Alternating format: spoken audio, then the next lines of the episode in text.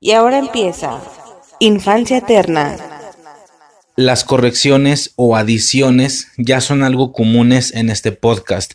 Esto normalmente porque en su momento, en el tema que se estaba comentando, ya sea me equivoqué en algo con respecto a la información o simplemente hay situaciones que olvidé mencionar en ese momento y que posteriormente me acuerdo ya después del capítulo editado, incluso subido, y pues sí me da algo de, de coraje hasta cierto punto no haber mencionado dicha situación. También sucede que hay ciertas cuestiones que ya sea se, se me ocurren o, me entero después también de dicho podcast. De igual manera se añaden después. Esto siempre ha sucedido. Sucedió con No Way Home. Eh, incluso se hizo una gran sección. Este recalentado de No Way Home eh, repitiendo cosas, no repitiendo, eh, mencionando cosas que hubiera querido que estuvieran en el podcast y no estuvieron. Bueno, antes de empezar con el tema de este podcast, primero, primero quería, quería comentar una, un par de cuestiones con respecto al tema anterior, en este caso Cobra Kai. Por ejemplo, recuerdo que sucedió también en el mismo podcast de No Way Home que antes de empezar con el tema primero se mencionaron se mencionó la cuestión esta que olvidé mencionar de la película del Grinch, la de la voz de, de Mario Castañeda y demás. Entonces esto ya es común. En este caso, definitivamente quería antes de empezar el tema mencionar un par de puntos que, como digo, olvidé mencionar o noté después del tema en este caso anterior que sería Cobra Kai rapidísimo. Si esto no interesa, se puede pasar a la siguiente parte. Las marcas de tiempo, como siempre, ahí están en la descripción del podcast. Rapidísimo. Había un par de cosas que hubiera querido mencionar y no mencioné, o que me percaté después, más que nada por un segundo revisionado a la serie. Eh, cuando se hizo el podcast solamente la había checado una vez. Bueno, la chequé una segunda vez después y hoy un par de cosas que no sé por qué no mencioné, no sé por qué no apunté. Las quería tocar rapidísimo. Sí, rapidísimo, puntos importantes. Esto va a ser eh, realmente algo breve. Eh, primer situación. El estilo de tigre, por así decirlo, de Sam.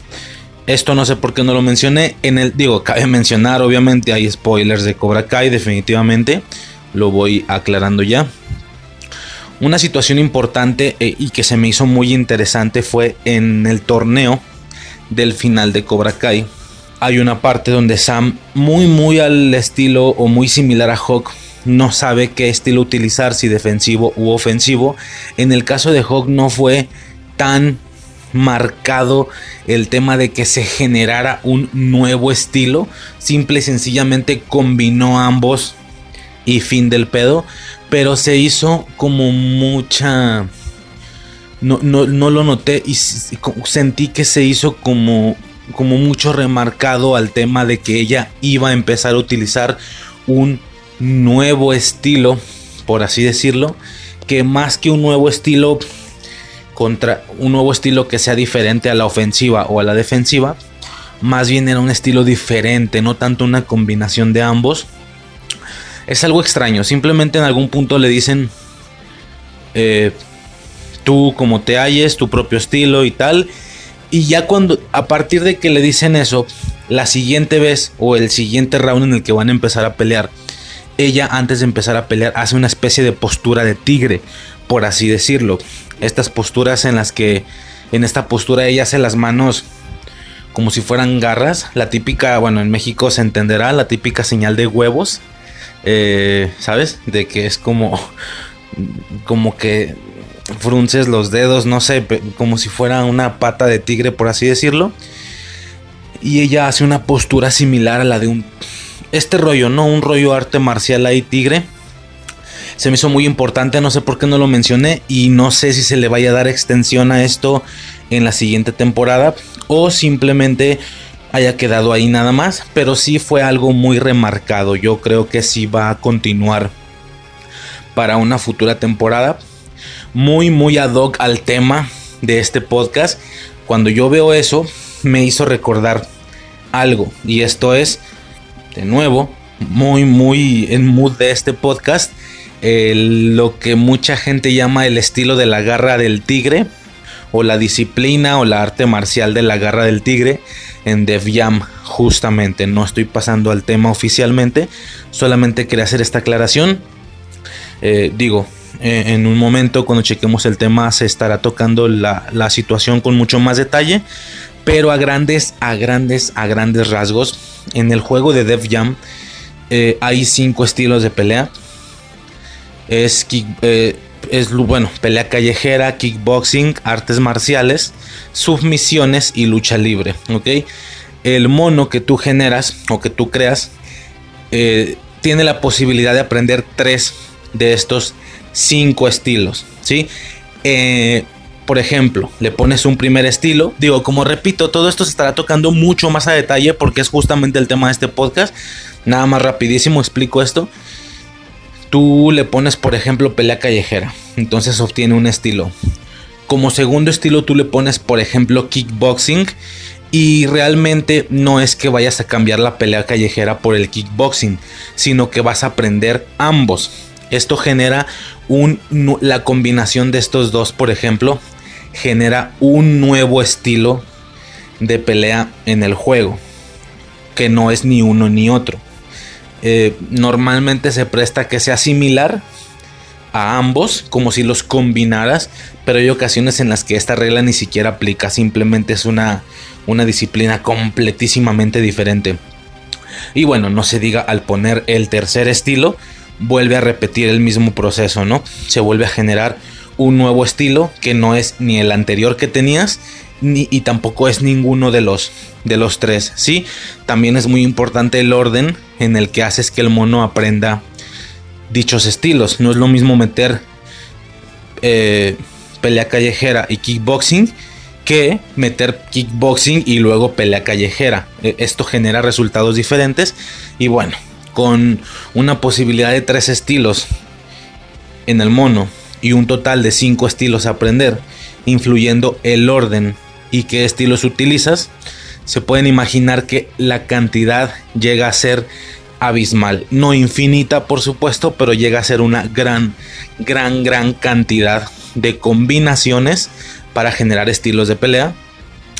Eh, y bueno, la mayoría de ellos son bastante normales, pero hay por ahí algunos 4 o 5 estilos que son muy específicos, muy específicos que el estilo de lucha cambia muchísimo, que se vuelven casi disciplinas diferentes al grado de, de haber sido parte de una categoría propia junto a estos cinco estilos, pero no, solamente es el resultado de la combinación de dos o tres estilos de los que ya se comentaron. Como menciono, el fandom de Dev Jam debe de reconocer esto full eh, qué curioso que se esté comentando justamente en este podcast porque al final estos solo son rezagos de Cobra Kai. Mm, y bueno, e, e, estos estilos, como digo, hay algunos muy muy específicos o muy especiales. El fandom entenderá ese pedo.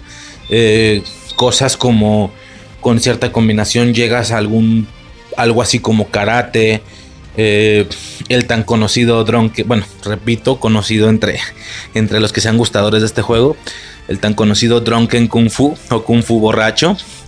Eh, ¿Qué más? Eh, breakdance. Puedes llegar a un estilo muy similar a algo así como breakdance, pelear pero bailando.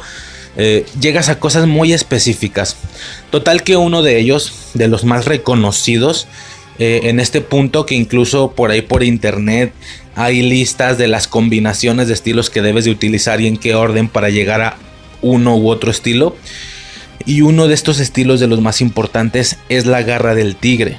La garra del tigre es, como ha sido titulado, una arte marcial en la que peleas con movimientos muy arte marcialistas, exageradamente arte, arte marcialistas diría yo, pero con estas con las manos en esta misma posición, haciendo como patas de tigre y golpeando algo así como como el movimiento que, hace una cachetada, eh, en lugar de, ¿sabes? Como golpear de un lado hacia otro, hay un movimiento en el estilo, hay un golpe que, hace que con las dos manos, haciendo esta seña de garra de tigre, las muevas de, por ejemplo, derecha a izquierda y golpees y parece que estuvieras como rasguñando, por así decirlo. Entonces, bueno, es un estilo rollo, como repito, ya ahorita en un momento se está tocando más el tema. Voy mencionando que realmente si nunca has jugado este juego o no está en el recuerdo, pues difícilmente se va a entender, pero bueno, está la invitación a, a probarlo, ¿no? A menos de que seas una persona que se escucha absolutamente todo lo que hace Infancia Eterna, independientemente de que hayas visto la película o no, que hayas jugado el juego o no. Bueno, ese ya es otro tema, yo también lo he hecho, pero al final me recordó eso. Cuando yo veo que Sam hace eso, fue de no mames. La garra del tigre de Def Jam, güey. O sea, me acordé de eso. Un estilo, pero como con posturas de tigre. ¿Sabes? Un rollo ahí muy el tigre y el dragón, muy arte marcialista. Y se me hizo interesante, ¿no? Rapidísimo. Segundo, segundo punto. El segundo punto, el rugido del shogu. Y esto es el pergamino que Daniel tenía en su dojo, que brevemente lo ve... No mames, no me acuerdo en este preciso momento quién es el que lo ve, pero alguien le pregunta, alguien le pregunta sobre un pergamino, eh, sobre una técnica. Bueno, Daniel contesta que es una técnica que es la técnica más poderosa del Miyagi-Do. No sé cuántas veces ha repetido este recurso. Me acuerdo de aquella patada final que hizo Robbie en el torneo de la primera temporada. Y él explica que cuando hacía la, técnica esta de balancearse, de, vaya, de aguantarse con una sola mano, dominando esto podías llegar a, a generar la patada más poderosa de Miyagi-Do. Y es como, ah, cabrón, no era la grulla, la patada más poderosa. Ok, bueno, está bien. Este... Se me hace curioso, pues, porque en Karate Kid te dan la la premisa de que la grulla es una técnica del Miyagi-Do que ni el mismo Miyagi ha podido alcanzar. No, no que no haya podido alcanzar, sino que hasta la fecha todavía la sigue practicando. Que es cuando vemos que Daniel lo ve en la playa en un tronco haciendo la, la, la técnica de la grulla. Pareciera que es una técnica que si bien no ha logrado si bien a lo mejor ya logra hacer bien, la sigue practicando. Es como si fuera algo muy místico, como güey, ya son otras ligas, tú no la puedes intentar hacer. Y él la hace, ok. A lo mejor accidentadamente, pero la hace. Y en esta serie, pues no se diga, ya todo puto mundo hace la grulla, güey, la hace, la hizo Miguel en el primer torneo, la, sabes, no, o sea, bueno, hasta el, el Johnny Lawrence juega con eso. Y ya después la patada esta doble que hace Robbie, que nunca se ha vuelto a hacer mención sobre ella, pero se supone que era la patada más poderosa. Bueno, total, en el pergamino se explica el tema de la técnica más poderosa del Miyagi-Do y que Daniel, Daniel menciona que él desea no, no sea necesaria nunca. Espera que no sea necesaria nunca, pero bueno, esto es una serie. Si se hizo mención a una técnica muy poderosa, que repito, no sé por qué no mencioné esto en el podcast. Si se hizo mención a una técnica muy poderosa, y al mismo tiempo se está mencionando que esperan utilizarla, ¿qué significa? Que la va a utilizar, que obviamente en algún momento la vamos a ver. Hasta ahí todo bien, ¿no? Está claro, es, es entendible. ¿Cuál es el gran detalle?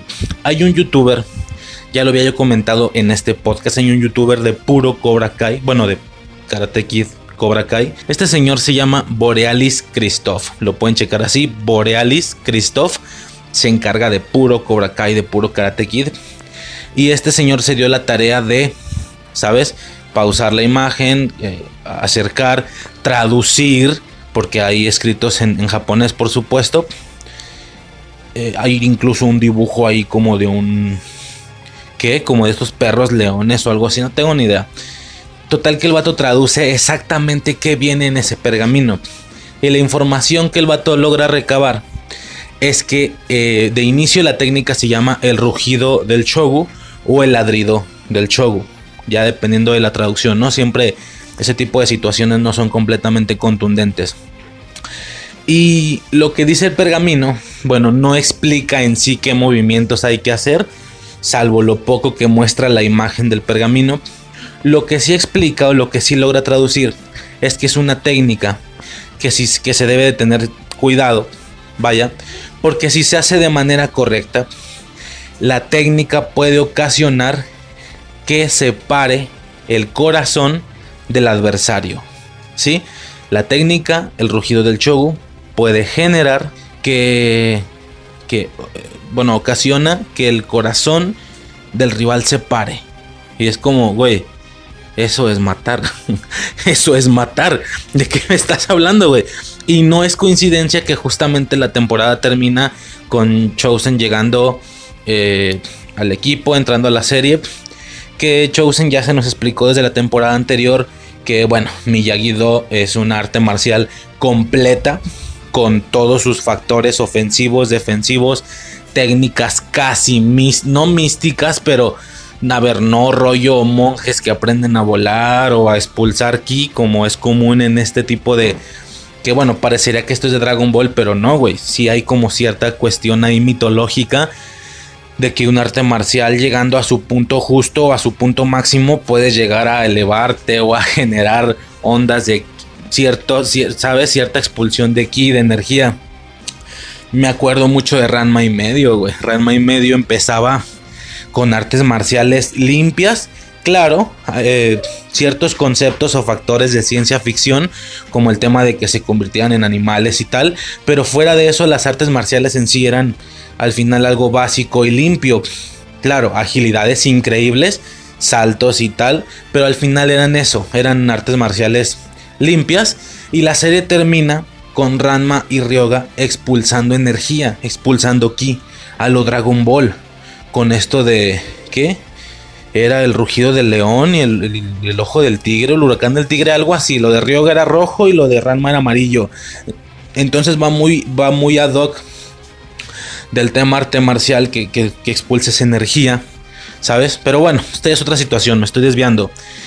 Claro que no van a llegar nunca a un punto así en Cobra Kai, por supuesto, pero sí que llegan a puntos muy místicos, rollo técnicas muy estéticas, como la grulla, justamente esto no es nuevo, esto lo vimos desde Karate Kid, eh, la primera película. Entonces, básicamente, eh, Miyagi es una, Miyagi Do es un arte marcial completa con todos sus deslices, ¿no? Con cosas defensivas, pero también ofensivas. Claramente Miyagi solo le enseñó la parte defensiva a Laruso. Por eso Chosen demuestra estas nuevas técnicas que son parte del Miyagi-Do, que son bastante ofensivas y no solo, no solo eso, no solo ofensivas, sino que tienen cierta mística, ¿sí? Como esto de que le duermen los brazos es una cosa impresionante, o sea, impresionante, la verdad, y muy místico definitivamente. Y bueno, ahora no es, no es eh, coincidencia que cuando se está tocando el tema de que en algún futuro, tal vez la siguiente temporada, eh, vamos a tener una técnica de Miyagi-Do que mata a una persona, ¿sí? No sé, un golpe muy específico en alguna zona, supongo que en el pecho, no tengo ni idea. Hay que hacer alguna postura antes para hacerla que aunque esto ya de igual pues se ve muy estético como la grulla, no sé, pero total que va muy de la mano que justo Chosen, eh, digo, el tema este de la técnica para adormecer, para brazos, pues es una de tantas que puede haber, ¿no? Y justamente Chosen llega a eso, a mostrar el lado más ofensivo de Miyagi-Do. O, por supuesto un ofensivo muy místico, eso va a estar muy muy interesante y acompañado al tema del rugido del show. Entonces, nada más eso. Evidentemente, si la pusieron en la mesa es porque se va a utilizar. Y la técnica, según la traducción, eh, se utiliza para eso, para matar a tu adversario. ¿De qué me estás hablando? Eh, bueno, a ver qué pasa, ¿no? El pedo se ve interesante. Este siguiente punto, rapidísimo. Bueno, este, estas dos me, me generaban un poquito más de, de emoción. Ya las cosas, ya las cosas finales son cosas más como detallitos que noté ya en un segundo revisionado. Por ejemplo, el tema de que cada quien tiene su debilidad. De Terry, la, la, debilidad de Terry Silver era John Chris por el tema de que siempre, siempre se permitía chantajear con el tema de que le debe la vida y tal. Y que a su vez la debilidad de John Chris es Johnny Lawrence. ¿Sí? Hay incluso teorías de que si tal vez John Chris es el padre de Johnny Lawrence, el padre real y tal, y que por eso desde mocosos intentó entrenar, bla, bla, bla, bla, bla. Bueno, mucho rollo, mucho rollo novela. No sé si lo quiero, pero no me sorprendería. Total, por alguna razón es su debilidad, por alguna razón a pesar de que tenía varios alumnos, es solo este del que sigue después de tantos años todavía está como eh, intentando frecuentarlo, viendo que esté bien y demás.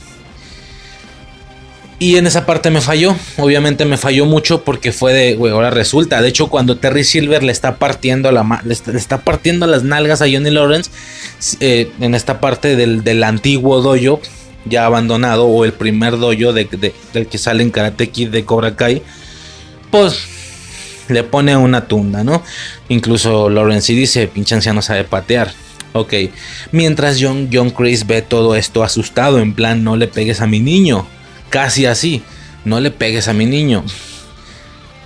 Que va muy acorde con el comentario final de que John Chris es la debilidad, perdón, que Johnny Lawrence es la debilidad de John Chris. Y es como, Sí, o sea, o sea, le puso una verguiza al final de la tercera temporada. Hablo, hablo de la temporada anterior.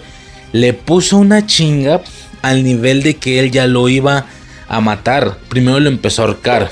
Luego hay una parte donde como que se piensa si lo quiere matar o no, va a agarrar como un arma o algo así. Total, el chiste es que el daño que estaba intentando hacerle Chris a Lawrence al final de la tercera temporada es mucho mayor y mucho más ofensivo y agresivo que lo que pudo haber lo que pudo haber hecho Terry Silver contra Lawrence en esa temporada, por lo que no me cuadró el tema de que ahora resulta que es su protegido, que es su tal, cuando en la tercera si no es por Laruso, Chris mata a Lawrence, definitivamente, si no llega Laruso en ese momento. Entonces, pues nada, eso me brincó muchísimo, lo noté mucho después. A ver cómo se, se procede con esa situación. Eh, cuarto y penúltimo punto. Ah, no, perdón. Último, último punto. Pues nada, ¿no? A lo mejor no hice la... ¿Cómo se le puede llamar? La, el remarcado que necesitaría. no lo destaqué de esa manera. Y porque no lo había captado. Pero sí, güey. Realmente con el tema este de que Johnny Lawrence y Robbie ya van a... Como que ya limaron las perezas. Ya hasta se quieren, se abrazaron, papá, hijo este ya llévame al parque ahora sí, casi casi de la mano, bueno. Tal vez fue algo muy importante en la serie. No lo sentí yo así. Como que estaba más enfocado en otras cosas. Definitivamente en Hawk. Definitivamente en Sam. No sé. No sé. El tema de los doyos. No sé, güey. Nada más como que esa parte en particular no se me hizo muy destacable. Pero sí me pude percatar. O ya después me di cuenta de, güey, espérame como que siento que es la tercera o cuarta vez que pasa esto. Pero no, realmente no, güey. Desde que empezó la serie, estos güeyes han tenido esos pedos. Que bueno, yo que tengo un hijo puedo entender que eso debe ser algo muy, muy difícil. Que tu hijo no te acepte, que no te quiera y tal. Y luego tú haciendo tus pendejadas y tal. Bueno, que es justo lo que genera este punto de quiebre con Miguel. Por eso se va y tal. Bueno, eh, no lo había notado, pero realmente es la primera vez desde que empezó la serie que vemos cómo arreglaron pedos, güey. No lo había captado. Sí es algo que para algunas personas, tal vez, podían estar esperando desde la primera temporada, desde que vieron estos conflictos. Y hasta apenas en la cuarta temporada lo vimos.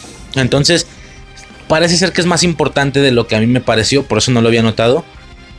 Y también a ver cómo se sigue desarrollando su, su relación. A lo mejor lo dejan así ya fijo ay sí, papi, agárrame la mano, llévame al parque. Y ya, e, e, esa situación o esa relación se vuelve inamovible durante el resto de la serie. O empezamos a ver una situación ahí bastante inestable, muy muy similar a lo que sucede con Laruso y Johnny Lawrence. De que bueno, ahorita terminaron bien, pero al inicio de la temporada se van a querer pelear otra vez o se pueden llegar a pelear otra vez y el vato volver a ir y bueno, una cosa ya de hueva la verdad. No vería por qué cerrar un, una trama o una subtrama que vayan a como seguir jugando con ella. Yo por aburrido que suene, yo esperaría que ya ya en ese pedo no se metan, ya están chido, ya se caen bien, bla bla bla, etcétera, ¿no? se quieren y tal. Pero bueno, nada, ya grandes rasgos y básicamente eso es todo. Esos son los únicos puntos que quería rescatar de Cobra Kai. Que sí se me hizo, se me hizo curioso que no los mencioné en el tema. Como repito, algunas cosas se me pasaron. Y algunas cosas noté después. Lo del rugido del Shogu sí se me pasó mal pedo. No sé por qué no lo mencioné. Lo de Samantha, pon tú no tanto que se me pasara. Lo noté. Noté que hace esas posturas hasta el segundo revisionado. Algo muy específico. Un rollo muy. A lo mejor ni siquiera tiene nada que ver con, el, con un tigre, güey. Nada más hizo las manos así y ya, güey. Fin del pedo. A lo mejor es algo X. Pero a mí me recordó al estilo de la garra del tigre de Def Jam. Que bueno, justamente estaremos checando ya en un momento. Eso es más o menos lo que quería decir por parte del tema. Como pueden observar, esto está situado incluso antes del intro en sí o antes de que empiece el podcast en sí, por así decirlo. Entonces, yo creo que a partir de este punto voy a ubicar las correcciones, las adiciones o todo lo que tenga que ver con el tema justamente anterior o temas anteriores, pero más bien se va a prestar al tema anterior nada más. Normalmente en este punto temporal de, un podcast. Yo creo que se va a seguir manejando de esta manera. Así que si tú pones un podcast y notas que después de esta maravillosa entrada que nos hizo favor Suicide de grabar al inicio, porque sí, es Suicide la, la que menciona y ahora empieza Infancia Eterna. Si después de esa parte ya director arranca el intro, como en el, por ejemplo, podcast anterior, no hay nada que decir del capítulo previo si seguido a, este, a esta entrada por parte de Suicide empiezo a abrir el hocico como en este momento, sin que empiece el intro, entonces lo que voy a decir está relacionado con el tema anterior, alguna adición y tal. Eh, solo quería aclarar eso, yo creo que va a ser en este punto donde se empieza a manejar esta información y ya nada, ¿no?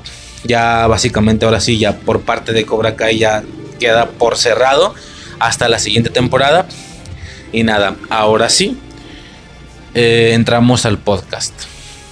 Sobres. ¿Necesitas ayuda? Solo hay un hombre que puede ayudarme. Mr. Satán, me tienes sorprendido. En realidad tú eres el salvador del universo. ¿Qué es esto? ¿Una broma? Tantas bromas me están matando. Usted no sabe qué es la muerte. Esto es muy fenomenal.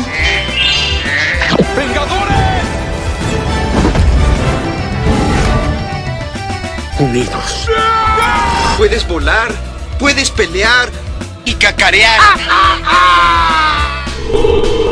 ¡Liberlo! Está bien perder con el oponente, pero no con el miedo. Ya entendieron, ¿ok? Peter 1, Peter 2. Peter 2. Peter 3. Peter 3. Ok, vamos por ellos. Esperen, esperen. Los amo, chicos.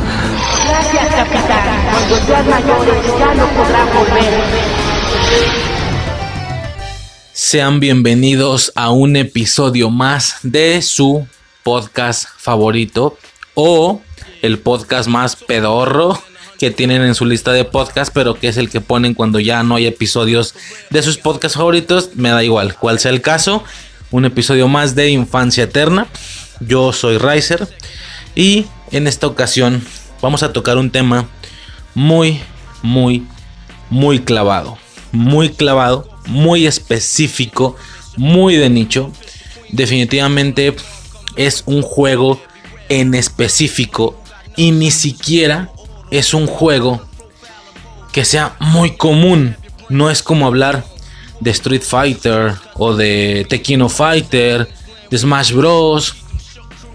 Eh, no sé, güey. O sea, es algo muy clavado. Ya en alguna ocasión lo había mencionado, pero este es mi juego de pelea. No cualquiera de los que mencioné. Este es mi juego de pelea. Definitivamente. Eh, es de lo que se va a estar hablando en el podcast. Y nada más. No hay de momento nada. El año va arrancando. Sí, empezamos con Cobra Kai. Muy chingón. Muy perro. De momento no hay nada que me... Bueno, es que ahí te va. A ver. Ok. E, este formato del podcast que, estoy manejando de que antes del tema principal mencionó un capítulo de una serie de manera semanal, ¿sí? Eh, porque al final, más bien, al inicio esto empezó siendo como qué hicimos en la semana. Y entre todas las cosas que hicimos, ay, también vi WandaVision capítulo 1 y 2. Ok, pero se me hizo necesario resaltarlo, hacerlo un poquito. O sea, empezó como siendo algo parte de la semana, luego pasó a ser una sección aparte de el capítulo semanal de, de WandaVision, pero esto estaba separado de lo que hicimos en la semana, que siempre fue una tertulia, una platiquilla ahí bastante random, mencionando 20 contenidos, qué sé yo, Suicide sobre todo era la que aportaba en ese aspecto. Eh, ¿Qué pasa? Después cuando ya deja de ser recurrente en el podcast, ya no tenemos esa, esa parte semanal random de qué hicimos en la semana y solo se queda la sección, digamos, oficial, incluso ya después bautizada como la hora Marvel. Entonces, esto se empieza a hacer con todas las series, con Falcon, Loki, etc. Y en el caso de... Eh, bueno, hasta ese momento parecía solamente que ese formato se iba a respetar a Marvel, pero no tenía por qué ser así. Si alguna otra serie salía con formato un capítulo semanal, también se metería esa serie, por ejemplo. Y como ya se ha estado viendo, si es que, si es que has estado checando el podcast, ya después todos esos fragmentos de todas las semanas de los diferentes episodios que se habló, se juntan en un compilado y se sube un audio que no es nuevo, realmente ya solo se junta todos los pedazos o todos los capítulos de dicha serie en cuestión, pues para que tenga, eh, para que no solo quede como algo que se habló semana a semana, sino que también quede con su propio apartado, su propia imagen, etcétera, ¿no? Eh, hasta el momento solamente ha sido Marvel, salvo una sola excepción, que fue la serie de Chucky. Ya con la de Chucky definitivamente se, se, desvela que no no, no, no, no, no solo va a aplicar con Marvel y la hora Marvel, puede aplicar cualquier serie que sea del interés de infancia eterna, ¿va? Primero que nada, no, bueno, iba a decir entonces ya, una vez con todo esto explicado, no hay serie actualmente, pero la realidad sí es que si hay una, vaya, es que me estoy, estoy hablando del libro de Boba Fett, ¿sí? El libro de Boba Fett. Mmm, esto puede ocasionar que se me caiga la audiencia. Uh, valiendo verga, güey. De los seis escuchas que tengo, tres, güey. Se me pueden caer cuatro, güey. O no sé. ni siquiera voy a decir nada malo, güey. Solamente digo que no la he visto. Hasta este punto temporal ya van tres capítulos. No la he visto y no estoy altamente interesado en verla. Más bien, sí quiero verla, pero no sé, güey, es que Star Wars no es algo que me ¿sabes? Me gusta mucho, güey, ya lo he comentado, he tenido mis ratos, sí he tenido mis ratos de, de que me alucino dos, tres meses y, güey, sí he visto absolutamente las tres trilogías, por supuesto. He visto los spin-offs, menos el de Han Solo. Rogue One sí lo vi y me mamó. Eh, ¿Qué otro spin-off hay? Eh, X. Todas aquellas que no pertenecen a la trilogía Solo, solamente me faltará la de Han Solo. Hasta ahí todo bien. Y nada más. Tampoco me he metido a series animadas porque si es todo un universo y tal. Eh, y el Mandalorian, por una u otra razón, simplemente no. No empecé a verla, güey. Y técnicamente yo hubiera sido alguien que sí la vería. No me malentiendas. No estoy diciendo que no sea. Que sea un hate de Star Wars. Pero para nada, güey. Me gusta mucho. Eventualmente, seguramente la revisión de toda la franquicia va a caer en el podcast también. Solo que, pues no está ni en mi top 10, güey. Así, así te la pongo. me gusta un vergo, sí, pero no está ni en mi top 10, güey. Entonces, se me hace curioso cómo hay personas que están muy, muy exageradamente clavadas con Star Wars.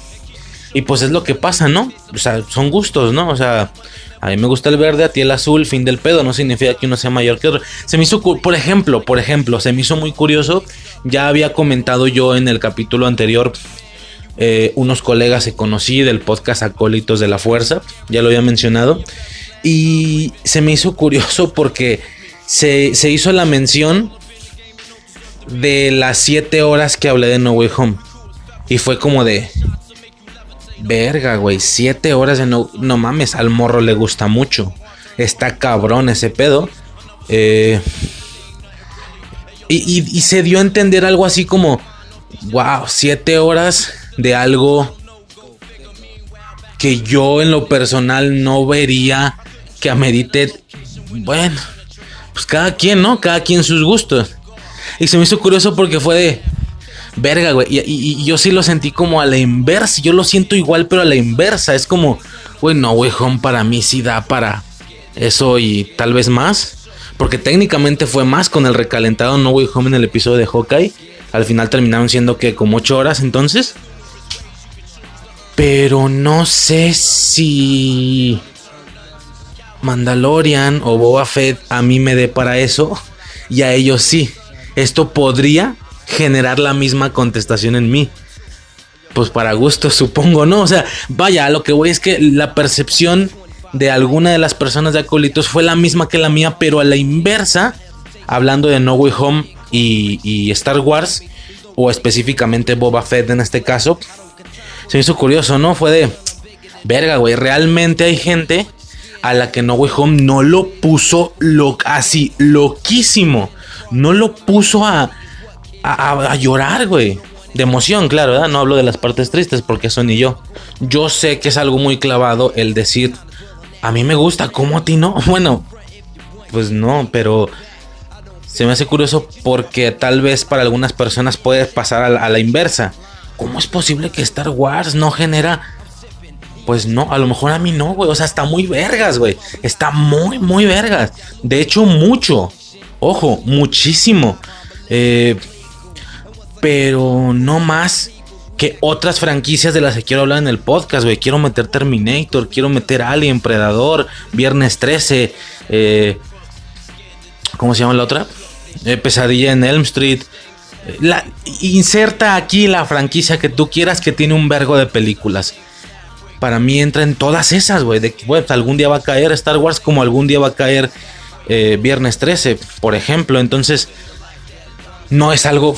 digo, a ver, el intro te demuestra que me mama, güey. Si Star Wars no está en el intro, entonces no, ¿sabes? No está y ya.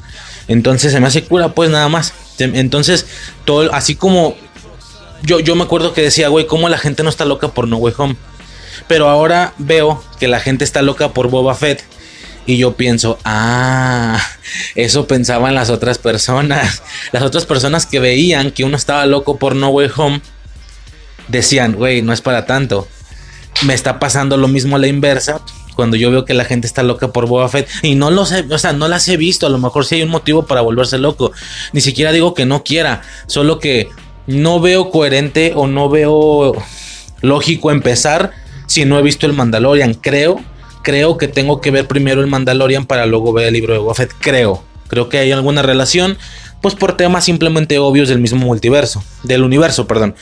A lo mejor en Boba Fett sale algo que solo los que vieron Mandalorian digan, a huevo, pinche emoción. Y yo, pues, güey, no, entonces, ¿para qué me pongo a ver Boba Fett si no he visto el Mandalorian?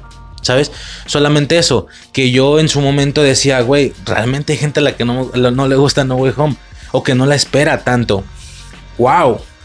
Y ahora lo sentí cuando veo, güey, realmente les mamo un chingo Boba Fett y para mí no es para tanto. Entonces, bueno, just- justamente sale a resaltar la, la frase de, de mi colega pues para gustos, ¿no? Supongo. Eh, solamente eso. Una vez más, un saludo a de la Fuerza. Si es que alguien llega a escuchar esto. Eh, nada más eso, se me hace curioso. Y eso es justamente lo divertido de los gustos, ¿no? Gustos colores. Eh, siempre y cuando no entres o no caigas en este triste, triste, triste y deprimente hoyo de decir lo que a mí me gusta está vergas. Lo demás es para pendejos o algo así, güey. O sea, nada más es interesante como a uno los vuelven locos cosas y a otros otras. Y repito, seguramente a mí me interesa más Star Wars de lo que a algunas personas les parecía que les valía verga No Way ¿sabes? En plan, no, no, ya, ya, ya estuvo, güey. Marvelita de mierda. Ay, la verga. Ok, o sea, bueno, está bien, ¿no? Este, pero nada, ¿no? Solamente hago esa aclaración que temporalmente con este mismo formato de la hora Marvel o como la serie de Chucky, técnicamente aquí tendría que estar entrando un episodio de Boba Fett cada episodio de Infancia Eterna y luego juntarlos y bueno, lo que he hecho siempre, lo que he hecho en todas las series de Marvel y lo que he hecho en Chucky, pero pues no la estoy viendo, güey. Nada más quiero aclarar eso, no la estoy viendo, no sé cuándo voy a empezar a ver, tengo que ver Mandalorian primero antes de ver Boba Fett. Eh, y ya, ¿no? En una de estas pasa, güey. En una de estas me clavo, eh, me meto y puta, güey, cállate. Van a llover audios de Star Wars a lo pendejo, güey. Uno de cada trilogía, uno de Mandalorian, güey. Pero pues de momento no es el caso, nada más quería aclarar eso. No estoy viendo Boba Fett. Es interesante cómo la gente lo está volviendo loco. Y a mí... Ah, a lo mejor no tanto. Sí, pero no tanto tanto que no me está picando el fundillo para querer ir a verla ya ahorita. Tal vez luego cae, tal vez ni cae, no tengo ni idea. Me recuerda eso pasaba con WandaVision con, o con alguna serie de Marvel, con Loki. Yo estaba a full y gente decía, ay güey, Marvel, eres Marvelita, ¿da? Ay cabrón. Bueno, no sé, supongo. Mm, sí, eres como tantos. Verga, güey. A tener algún comentario así. Fue de, mmm, ok, chingón. Eh, me acuerdo una vez, güey, sucedió que, que no sé quién fue, güey, pero en un grupo de WhatsApp fue de, nah, güey, nah, güey, ja. Pendejadas, güey. Flash, Flash es la que se viene. hablando del mismo tema del multiverso, ¿no? Flash es la que. ¡Bum, güey! Yo te lo juro de corazón y de manera casi tierna e inocente. Yo pensé que era sarcasmo. Yo, ¿verdad? Lo siento. Yo, a lo mejor por el tema este caótico que tiene DC, de que si sí, que si no, que, ¿sabes? De que ya lo expliqué yo. Eh, se quiere escuchar específicamente qué opinión tengo del DCU o de lo que DC está haciendo en el audio de la DC Fandom, así se llama DC Fandom. Ahí más o menos desplegué toda la situación en general. Bueno, y en el de Snyder Cut también hice una, una explicación clara de más o menos cómo lo veo yo. Yo, ¿verdad? Yo. Entonces, ah, no sé, a mí me resultó, a mí, a mí me resultó sarcasmo. Fue de... Ajá. Ok. Es sarcasmo, ¿verdad? Y luego el vato me pone, ¿Marvelita o qué? No, algo así. Ah, eres Marvelita, por eso pensaste que era sarcasmo. Y yo, ah, no era sarcasmo. Ah, ok, perdón. Eh, supongo, creo que sí. Bueno, es que al chile es difícil ser de seita, güey. Lo siento, pero live action, peli cómics otro pedo es, caricaturas otro pedo es, yo sé, pero live action, mmm, como creo que es un poco difícil ser de seita, güey. Por más que uno quiera hacerlo, mm, eh, no sé. Ah, ya, con razón.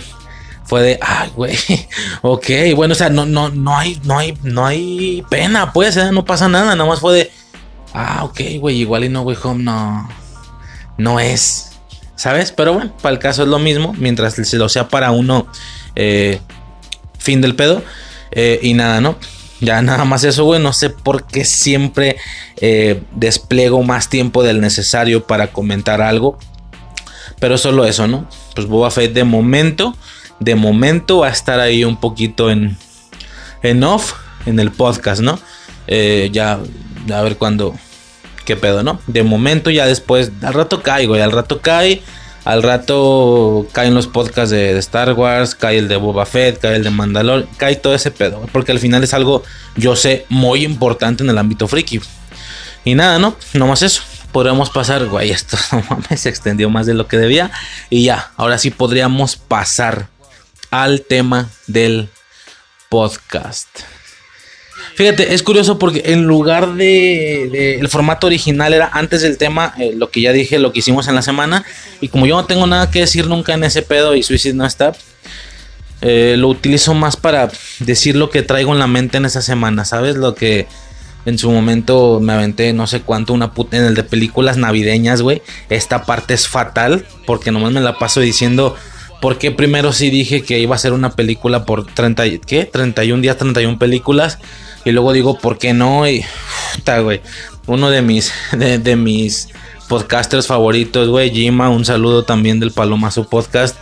Eh, se sabe, se dio la tarea, se, se dio la, oportunidad, se dio la tarea de escucharme y el primer episodio que escoge es ese. Le digo, no, güey, no, es un mal podcast para empezar, güey, porque está muy clavado eh, y que solamente las personas que hubieran estado escuchando podcast al menos desde Halloween entendieron en el de películas de terror navideñas de este año. No, güey, pues es que escuché una hora de, de, cómo, de qué podcast harías y qué podcast no harías y por qué primero lo ibas a hacer y luego ahora ya no. es que no tiene sentido, güey, no es entendible si es el primer. Mal podcast para ser el primero, güey, lo siento, una disculpa, agarra otro, güey. Oh, Simón, entonces fue como, ah, ni pedo, ¿no? Pero bueno, esa parte ahora ya está siendo utilizada para medio checar lo que traigo en la cabeza esa semana. Y esta semana fue eso, ¿no? Esa comparación Boba Fett No Way Home.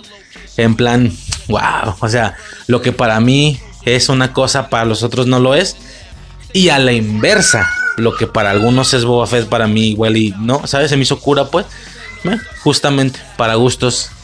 Eh, ¿cómo, ¿Cómo verga será? Para gustos colores. Y nada, ¿no? Ya ahora sí, ahora sí, ahora sí ya sería todo. Este, ahora sí, podemos pasar al tema. Sobres.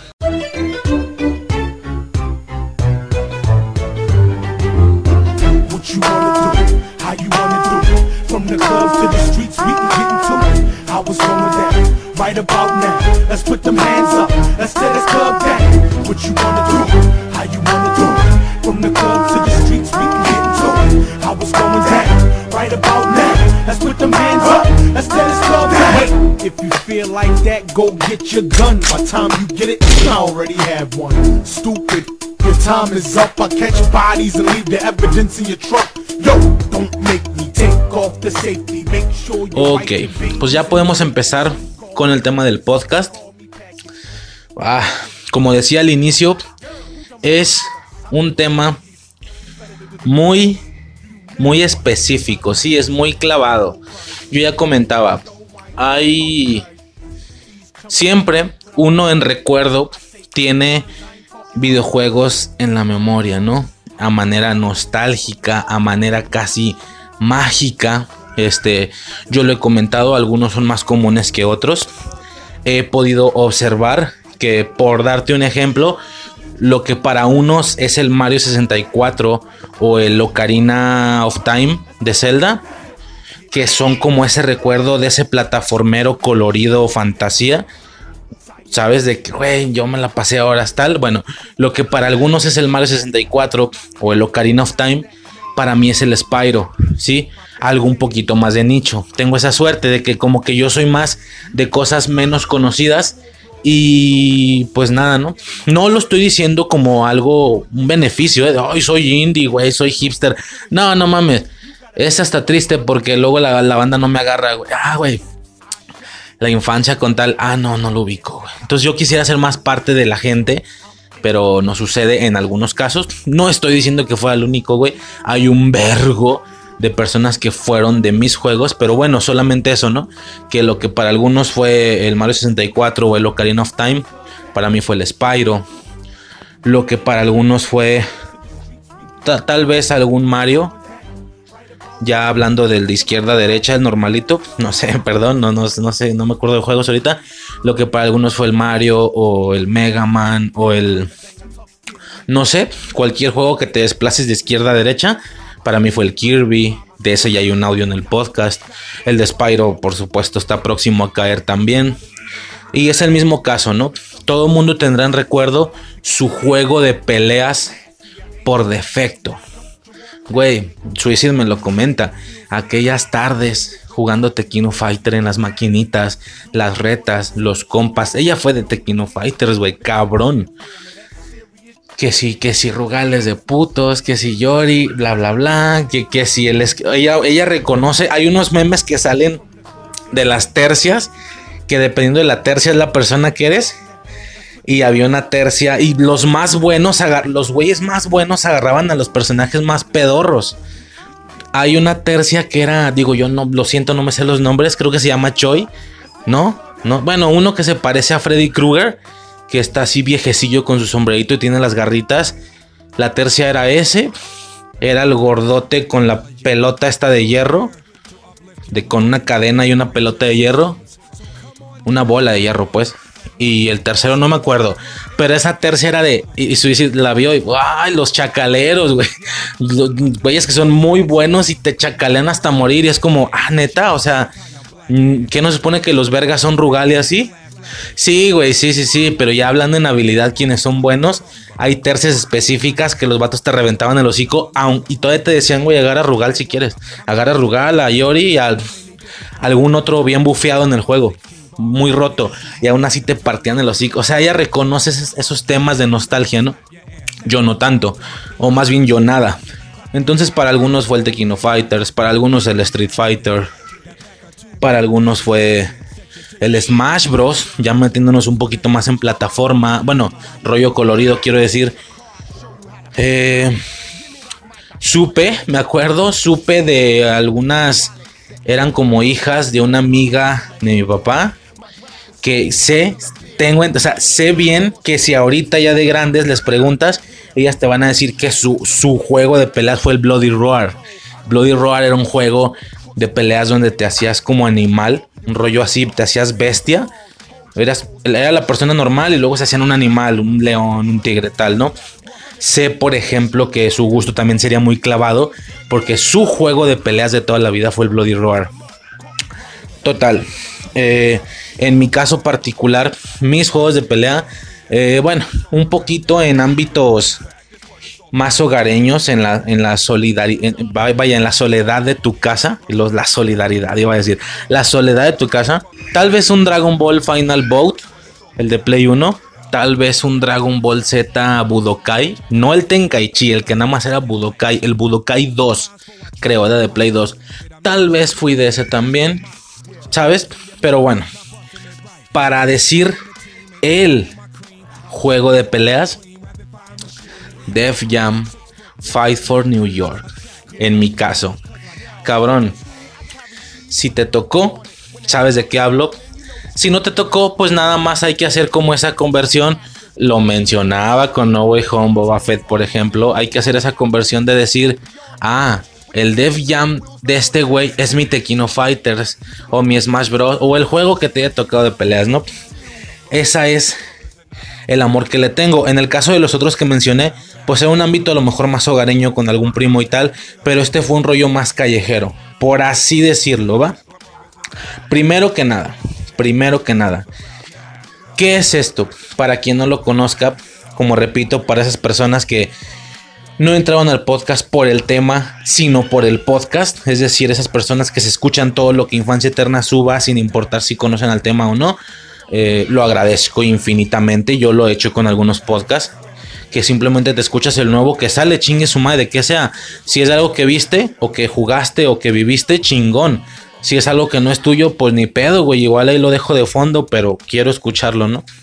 Un podcast se vuelve como una serie. Te sientes raro de saltarte alguno o de no escuchar alguno. Y no se diga si entras en algún punto ya avanzado del podcast porque tienes la necesidad de escuchar todo lo que hicieron anteriormente para llegar al punto de decir yo ya me escuché todo de este podcast. A mí me pasa.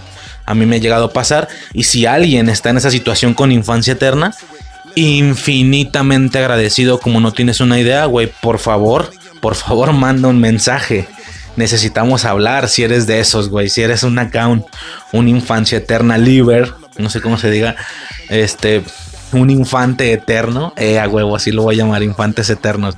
Bueno, por favor, este, estoy interesado en hablar contigo. De hecho, tal vez hasta un audio hagamos, güey. Si eres así, ¿sabes? Uf, tengo un, tengo un proyecto ahí, se llama Infancia Alterna. No, no, no, ya, lo, lo checan después, lo checan después.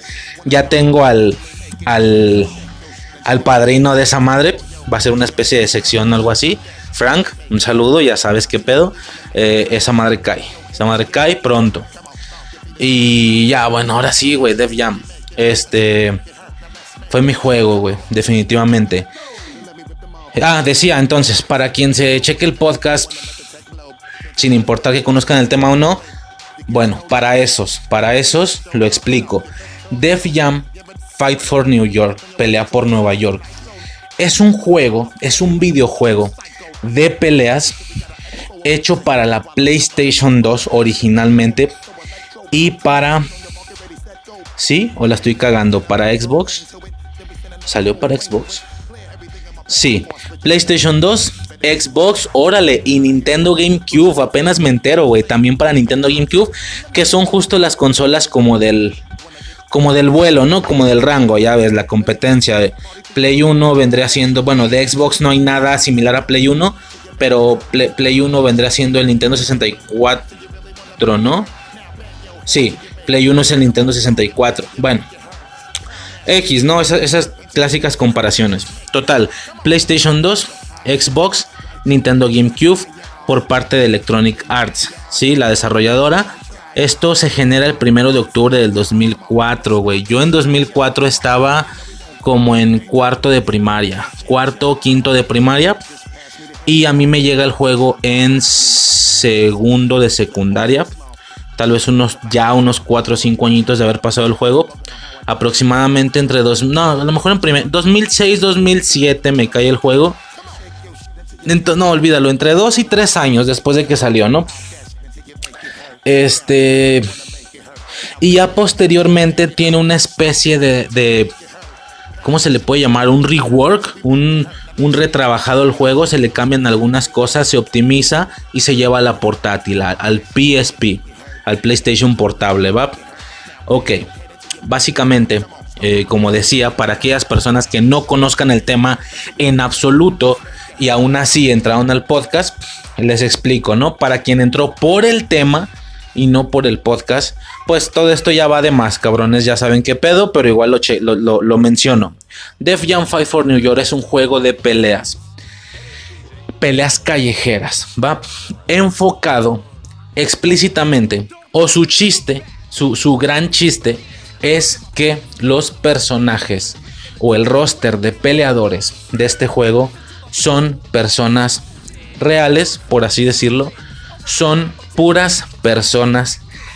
Iba a decir puros raperos, no, técnicamente no, sino de personas relacionadas con el ámbito urbano o relacionadas con el movimiento hip hop en general, ¿sí?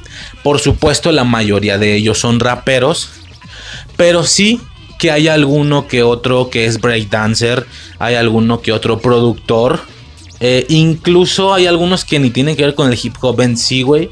Danny Trejo, por ejemplo. O sea, eh, hablando de Boba Fett, güey. Danny Trejo, sí, cierto, güey. Justo se, se estaba hablando de Boba Fett en el podcast. Eh, justo se de Cobra Kai y la garra del tigre. Ahorita pasamos a eso. Justo se de Boba Fett, Danny Trejo, güey. No Way Home no tiene ninguna conexión. No, ¿verdad? De inicio, como hay tantos personajes, güey, actores, músicos, productores y demás, es altamente común que yo le he comentado a Suicide que uno ve un contenido, ve un podcast y no tienes ni idea de la cantidad de veces que me toca decir, ah, mira, ese salen de Jam. ah, está bien. Y luego vemos otra, ah, mira, ese salen de Jam. Güey, me dice, me dice Suicide, güey, pues todo puto mundo salió en Def Jam, ok. Le digo, pues no, pero.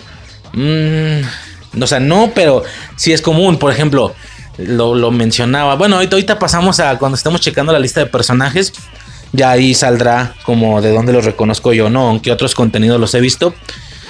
Entonces, bueno, regresando, es un juego de peleas de personajes eh, relacionados al ámbito urbano y alguna que otra sorpresilla por ahí. Esto a partir de que se supone que todas las personas aparecidas aquí estaban firmadas en la disquera Def Jam, Def Jam Records o Def Jam Recording, no me acuerdo cómo se llamaba. A partir de ahí surge la idea de generar un videojuego de peleas con todas las personas firmadas ahí, ¿sí? Entonces se genera este juego con toda esta cantidad de luchadores, algunas, algunas incluso grandísimas celebridades del ámbito urbano. Sí que la mayoría de ellos son tal vez poco conocidos, uno puede decir, ¿y ese vato quién es? ¿No? pero sí que hay algunas otras estrellas completamente reconocidas, güey. Así te la pongo de simple, güey. Snoop Dogg está en este juego. Snoop Dogg es un, es un eh, peleador seleccionable para que te partas el hocico a golpes con otro cabrón, güey. Morras también hay. Fat Joe, Redman, eh, Sin Paul, güey, está Sin Paul, güey. Yo me acuerdo que era común decir que como veías a mucho rollo urbano, ¿sabes? Muchas personas urbanas, pues era inevitable no pensar, ah, chinga, ¿y por qué no sale Eminem? ¿Y por qué no está Dr. Dre? ¿Y por qué no está 50 Cent? Eran como que los básicos de decir, de hecho, obviamente, ya en el aspecto de los más morros, a mí no me pasó. Yo ya estaba lo suficientemente grande. Repito, primero, segundo de secundaria, tercero. Realmente fue el juego de toda la secundaria, este puto juego. Fue el protagonista de todas las pinteadas de la escuela. Y llámese, o quiero decir, todas las veces que te la pinteabas, que cuando no asistías a clases y te la saltabas y ibas a jugar videojuegos, era este. El juego por defecto de inicio, ahorita comentamos eso. Este. Y pues la, básica es esa, ¿no? Las personas que estuvieran relacionadas con esta compañía, con Def Jam. Como repito, a mí no me sucedió, pero me entero, sí me he enterado que en aspectos de personas más morros es muy común que por el poco acceso a internet entre mocosos se hagan mitos urbanos. Lo comentaba con el juego de Spider-Man 2, creo, de PlayStation, que como el juego te da pie a utilizar telarañas de hielo y telarañas de fuego, entonces era inevitable que entre los mocosos no hubiera mitos de decir, no, es que también puedes utilizar telarañas de aire y telarañas de tierra, ¿sabes? Los cuatro elementos, güey, son mitos, no son cosas reales. Bueno, en este juego me he enterado que también había mitos, rollo, oh, es que puedes desbloquear a 50 Cent puedes desbloquear a Eminem, puedes desbloquear a Dr. Dre, a Wisin y Yandel, a Don Omar, o sea, er, Daddy Yankee, güey, era inevitable no pensar en los artistas urbanos que estuvieran a tope en aquellos tiempos, porque el juego va de eso, va de cantantes urbanos, de raperos, de reggaetoneros en algunos casos, como Simple es reggaetonero, ¿no? O es hip hop, pero lo siento, güey, no soy fan de Simple, no ubico mucho sus rolas. Pero esta es la situación, ¿no? Es curioso. Eh, claro, a mí ya no me llegan estos rumores, no a ese nivel. A mí ya me sucede algo en plan, ay, güey, no sale este güey, pero estaría chido. Eh, incluso llegué a conocer a gente que como el mono no estaba, pero casi parecía extraño que debía de estar, casi parecía que debía de estar y no estaba. Ellos se los hacían en el creador de personajes se generaban un Eminem, se generaban a un 50 Cent y ahí tenían en su roster a personajes que ellos consideraban faltaron en el juego, Daddy Yankee, etcétera, ¿no? Bueno, entonces es un juego de peleas con peleadores, cantantes, raperos, bla, bla, bla. Todo esto ya quedó claro, ¿no? Es un juego que está enfocado por el mismo corte de los personajes en peleas completa y absolutamente callejeras, en escenarios completamente, algunos de ellos, claro, callejeros, en callejones, en estos típicos rollo el club de la... No lo he visto, güey, pero dicen que es de peleas clandestinas. El club de la pelea. ¿Sabes? Como en rollos así callejones, basureros, estos lugares para hacer como peleas clandestinas, güey, peleas hasta cierto punto organizadas, algunas veces con personas alrededor. Eh, había, por ejemplo, había rings, uno que otro ring como rollo lucha libre. Eh, no sé, era toda una, toda una magia, ¿no? Primero que nada, y antes de empezar a hablar en sí en sí del juego, quisiera comentar mi experiencia personal.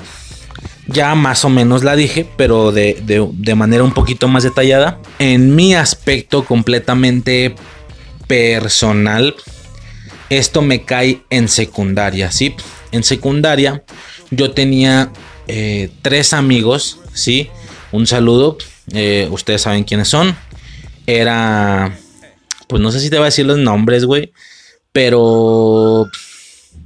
Bueno, ya, ya ustedes saben, si es que llegan a escuchar esto, no creo, que era el enano, eh, el, mi compa el alto, era muy alto, al menos en perspectiva de los otros tres. El otro era muy enano en perspectiva de los otros tres. Y eh, un vato que fue justo el que me adentra al juego. El restante, ¿no? El alto, el enano y el... ¿Cómo le podría llamar, güey? Pues es que no tenía como tal algún... no defecto, sino algo a marcar. Eh, bueno, X, güey. Ustedes saben, como repito, quiénes son. Es CL, sí, eran las dos siglas de su nombre. Eh, del otro era, del alto era B, B chica o B de vaca. Y del enano era M, ¿va? Ok, X. CL, en este caso, no va a estar diciendo todo el podcast. X, güey, uno de los compas me lleva, me menciona, me menciona, como yo ya estaba, es que eso ya sería otra situación, güey, otro tema, pero yo en la secundaria es donde descubro el hip hop, ¿sí? Eh, muchos no lo saben, es muy común que un friki o un geek escuche rock, escuche rock, pero en mi caso no es así. En mi caso eh, yo soy de hip hop, yo soy de rap. Eso es lo que a mí me gusta. en alguno, de hecho, creo que esto sí se ha mencionado. Llegué a tener incluso alguna vida ahí medio rollo grafitero, tal. Este, incluso una un, acercamiento muy, muy, muy directo con el rap. Así la dejo. Así nada más la dejo. Creo que ya es. Creo que algunos suponen de qué hablo. Este. Y nada, ¿no? Yo en la, etapa de secundaria yo estaba muy, muy a full con el tema del rap. Sí. Eh, escuchando canciones, yo estaba fascinado. Yo en lo personal venía de una faceta como de rockero. ¿sabes? Yo finales de primaria, inicios de secundaria, yo era medio rockerillo, por así decirlo, rollos eh, Linkin Park, eh, tu, Mago de Oz, güey, me mamaba Mago de Oz. Por, e, por eso el tema de la base o de la instrumental que se escucha en el intro, algunos la reconocen, la instrumental que se está utilizando de fondo musical para el intro es... Eh, ¿Cómo se llama? Es hora de ser feliz. O algo así. De Mago de Oz. De toda la. Bueno, de mocoso, güey. De infancia. Por eso lo puse. Aunque realmente. Eh, fue mágico, aunque en un punto muy temprano yo dejo el rock por el rap, ¿sí? Ese es el intercambio que hago, porque en mi punto muy personal, en mi pers así, personalmente, aunque a algunos no les pueda parecer igual, pues a mí me voló la cabeza, a mí me resultó mejor en, sentido, en todos sentidos, musical, bla, bla, bla, etcétera. Me gustó más, fin del pedo, ¿no? Ya no hablemos de cuál es mejor o no, güey, eso da igual. A mí me gustó más, entonces yo medio iba entrando como con un rollo rock, ¿sabes? Y a la entrada secundaria, por un tío, descubro el hip hop y a partir de ahí, cállate el hocico, güey, me voy como dicen, como gorda en tobogán, güey, me fui de filo, güey. Cantantes. Eh, digo, sería una mentira decir que empecé con Tupac o con Biggie Small o con Biggie Smalls. La verdad es que no. Yo empecé con lo que tal vez mucha gente escuchó en esos años. Mi secundaria, aclaro, para que ahí medio se calen si están muy alejados o no. Mi secundaria fue 2006-2009, ¿no? Una etapa muy específica en la que yo empiezo a entrar a full con 50 Cent, Eminem, Dr. Dre, Snoop Dogg, eh, poco más, ¿no? Entro con esa parte mucho más lirical, luego me voy a escuchar rap en español, como, güey, lo que estoy escuchando me agrada, pero ahora quiero escuchar eh, lo mismo, pero que yo le entienda, no solo que me haga mover la cabeza, sino que yo le entienda. Y esto me lleva a cosas inevitables como Control Machete o Cypress Hill, a Be Real. Be Real también es de los que es muy común que, güey, ¿por qué no salen Def Jam? También Be Real, justamente. Eh, entonces yo me voy a esa parte de rap en español, pero muy chicano, porque al final, en esos tiempos, si tú buscabas rap, o sea, lo que ya escucho en inglés, pero ahora lo quiero escuchar en español, te ibas directo a cuestiones chicanas, ¿sí? rollos muy cholos, por así decirlo. Eh, Cypress Hill, Control Machete, Mm, ¿Cómo se llaman los otros? Eh, ah, Aquid, escuchaba mucho Aquid. O sea, son las cosas que me latían. Fue, fue como por niveles. Fue como, güey, hip hop. Me voló la cabeza el ritmo, la música. Genial. Ok, todo chido. Pero ahora les quiero entender. ¿Esto se estará haciendo en español? Wow, sí se está haciendo en español. Ok, todo chido, ya dije, Cypress Hill, Control Machete, etcétera. Cartel de Santa, güey, Cartel de Santa también lo escuchaba, Aquid, es como, y, pero, pero te fijas que todo es como muy cholo y fue como de, ah, ok, chingón, ya escucho lo que me gusta, ya les entiendo, pero es muy, muy, muy cholo y yo no soy tan cholo. O sea, sí que después se gestaron algunas situaciones de ser grafitero y tal, y aún así ni en mi punto más adentrado de la calle llegué a ser como tal rollo, eh, Sur 13 rifa y no, güey, realmente no. Yo me mantuve en un aspecto más del graffiti, en un aspecto más de un crew y no un barrio, ¿sabes? En un aspecto más underground, por así decirlo, y no tanto Sur 13, no sé cómo explicarlo. Eh, un rollo más ahí, incluso medio adentrándome en el rollo rasta. ¿Sabes? Poco me faltó para empezar a hacer skate incluso, pero no, nunca lo hice porque no mames. Eh, no, qué puto miedo. Pero casi, ¿no? Entonces me moví más en, en esas ligas, por así decirlo, o en ese, en ese espectro de la calle. Entonces ok, Cypress Hill, ok, está chido, pero igual es como muy, o sea, está padre, güey, gran, grandes clásicos. Pero primera es muy cholo lo que dicen, lo que dicen, porque el ritmo era así imperdible, eran geniales las rolas. Pero es muy cholo lo que dicen. Ahora no habrá, ahora habrá algo que no sea tan cholo o que sea un poquito más y Perdónenme todos los gustadores de Cypress Hill Control Machete, lo digo con todo respeto y con todo corazón. Habrá algo más con, por así decirlo, algo más complicadillo, ¿sabes? O sea, por ejemplo, yo no hago rap, pero en esta parte fue muy básico, ¿sabes? O sea, estas rolas sureñas, rollo... Mmm, venimos aquí con los pantos aguados. Eh, dispuestos a matar a los, ¿sabes? O sea, es como, ajá.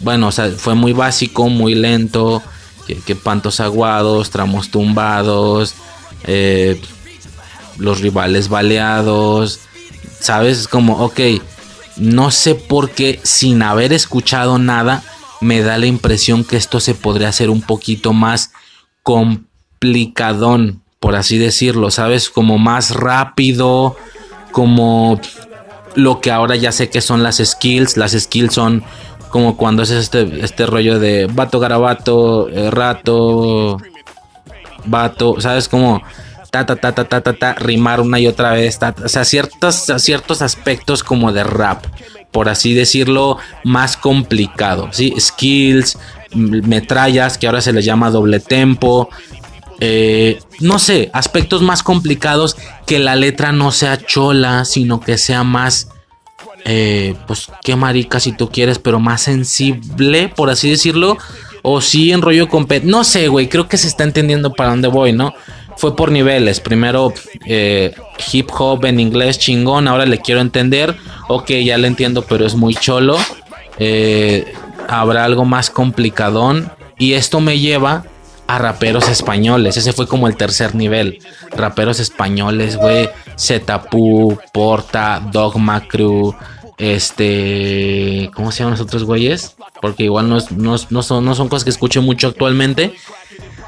¿Qué, güey? Dogma Crew, eh, Zetapu, Porta, escuchaba muchísimo Porta, Zetapu, digo, salvo las típicas críticas que se pueden decir de Porta, me vale, me vale verga, fue mi secundaria, ni pedo. Chetapu, Porta. No, ni pedo, no. No digo que. Ah, ahora los entiendo. No, güey. A mí se me hace verguísimas rolas, güey. Yo no entiendo la crítica, pero bueno. ¿Qué le voy a hacer, no? Eh, Porta, Dogma Crew. Este. Ay, güey, se me están yendo unos. Ah, SFDK.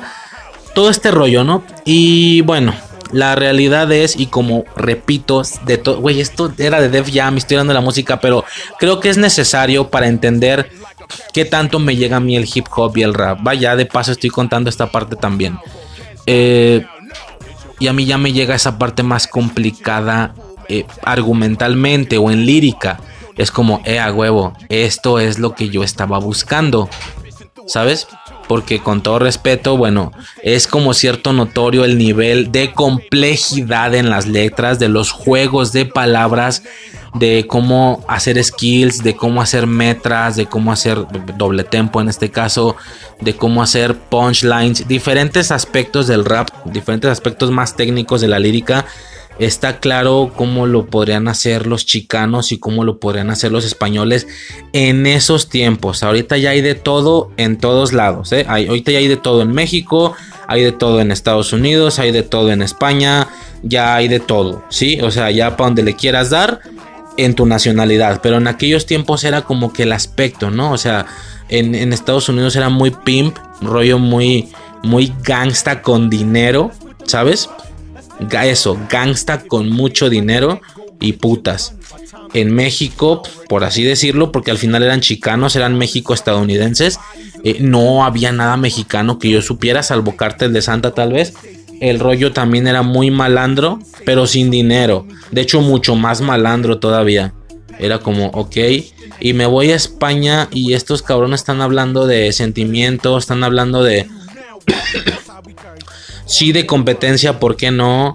Este, pero con juegos de palabras, güey. Crew Cuervos, me encantaba Crew Cuervos también. Eh, no, güey, se vuelve una situación, wow, esto es lo que quería. Y yo esperaba ese cuarto nivel. Ahora quiero la misma complejidad, pero en mi país. Porque quieras que no si pega que sea español. Por pendejo que suene, todo mundo preferimos ver una película doblada latino que doblada al, como le llamamos, español de España. Todo mundo preferimos eso. O sea, todo mundo latinos, obviamente. Ellos no. Nosotros, quiero decir. Eh, ellos prefieren también su idioma, etcétera, ¿no? Total que eh, espero escalar ese cuarto nivel y bueno, más o menos el cuarto nivel como que sí llega, pero eh, que ya, como repito, pues ya es más o menos como con la actualidad, ¿no? Ya de todo hay. En, en tu mismo país puedes encontrar rap cholo, rap eh, romántico, rap underground, rap súper complicado, súper juegos de palabras, de ta ta ta ta ta ta ta, ¿sabes? O sea, muy rápido, Illuminatic, para mí Illuminatic en el aspecto del rap mexicano, pero complicado. Ah, y son medio cholos también, pero ya me entiendes, que no sea tan básico, tan rollo, tan sencillo Sur 13, sino rollo muy rápido con skills, con pa, pa, pa, pa, pa, Illuminati, que es algo eh, muy cabrón. Adán Cruz en sus momentos al inicio, ahorita igual y no tanto, pero al, inicio, güey. Eh, en el aspecto más hipster, un Charles Anestesia. No sé, güey, ya estoy hablando de música aquí. El chiste es que el, el, aspecto del rap y el hip hop ha sido lo que a mí me ha marcado, no el rock, ¿sí? Por supuesto, hay una situación ahí con Mago de Oz en la primaria, por eso lo del intro del podcast, pero al final es el hip hop lo que hasta la fecha todavía me acompaña eh, enormemente, enormemente es lo que me fascina, es lo que me gusta como ya digo, incluso tuve un acercamiento muy directo con el rap. No sé ni para qué lo dejo en misterio. Total, llegué a hacer rap, ¿va? Yo también llegué a hacerlo. Eh, entonces, es una situación muy fuerte en ese sentido. Por eso el juego es tan significativo para mí. Que bueno, para el caso no hay raperos mexicanos ni nada. Todo, justo lo que estoy diciendo se va a la verga. Pero para que se entienda el tema del género. ¿Sí? Entonces, bueno, regresándome regresándome un vergo. Este compa me dice ese pedo, me dice, güey, vamos a...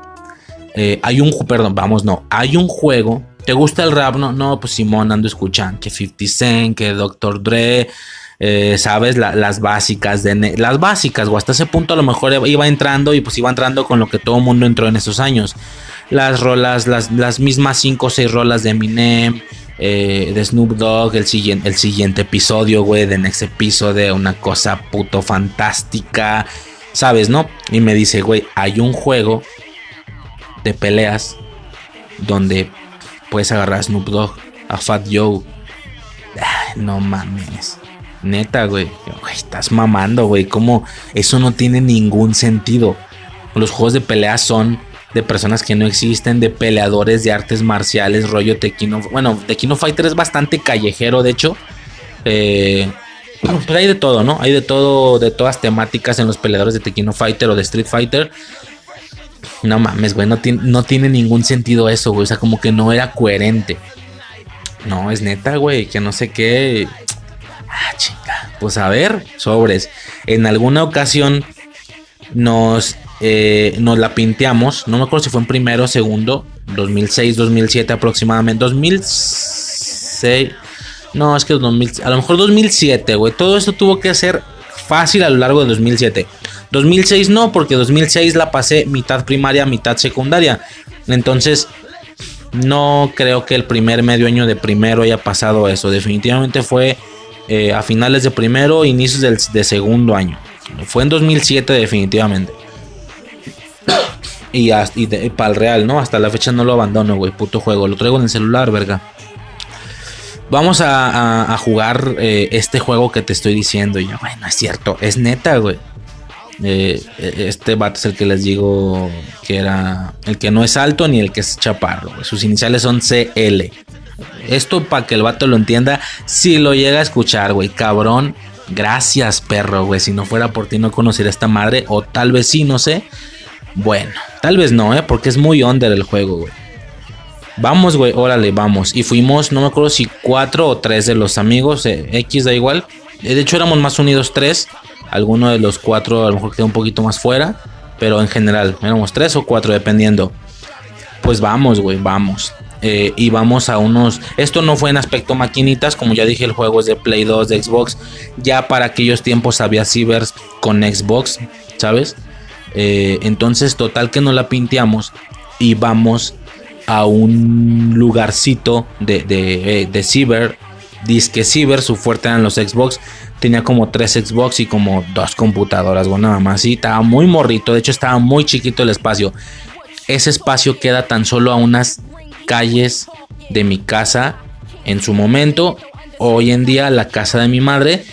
Ese espacio o ese local ya no es utilizado para eso, ya es una estética. Ahorita, en este preciso momento, si yo paso por ahí, es una estética todo rosa y tal, pero volteo y siempre, siempre se me viene a la mente Def Jam y aquellas tardes, eh, porque yo iba en el turno vespertino, entonces todo esto sucedía en la tarde, sucedía de, no sé, de 2 o de 3 a 6, ¿sabes? Por dar un ejemplo.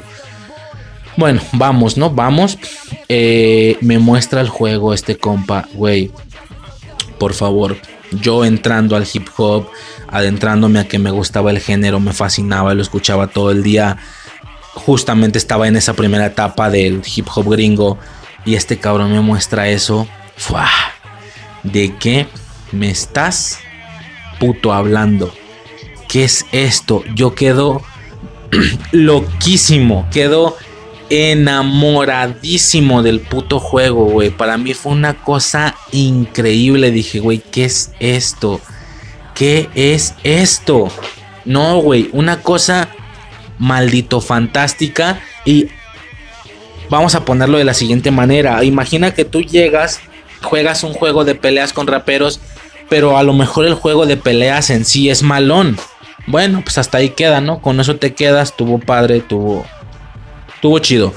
Pero la realidad es, o no sé si porque yo ya estoy sugestionado, el juego fuera del atractivo de los luchadores de pelea o no, que al final si tú no eres de hip hop y eres de rock o eres de eh, electrónica o eres de pop o qué sé yo, poco atractivo hay en el que yo te diga que hay raperos como peleadores. Bueno, fuera de eso, es un hecho que que el juego como juego de peleas para mí no es malo, para mí es bastante bueno fuera de ese atractivo, por la premisa de que los luchadores son personas estrictas de un nicho y tal, suena un juego chafa, la verdad. Para mí no lo es, para mí. ¿Sí? A diferencia de, por ejemplo, hay un juego, me acabo de entrar hace poco, que hay un juego de peleas de puro jugador, de puro jugador, de puro asesino slasher. O sea, imagina un juego de peleas en el que el roster es Michael Myers, Freddy Krueger, Jason Borges, Chucky, Leatherface, Pinhead. Los clásicos, ya sabes, ¿no? Los clásicos del slasher, los clásicos monstruos que pertenecen o pareciera que pertenecen al mismo grupo. Tanto, tanto hay alrededor de ellos que casi es impresionante como no ha habido más crossovers. Solo ha habido eh, uno, el de Freddy contra Jason y una que otra promesa, ¿no? Ya lo he comentado en su momento, la posibilidad de una Freddy contra Jason contra Michael, eh, por ahí un Freddy contra Chucky en Child's Play on Elm Street, ya lo había comentado yo en, en su momento en el podcast de Chucky.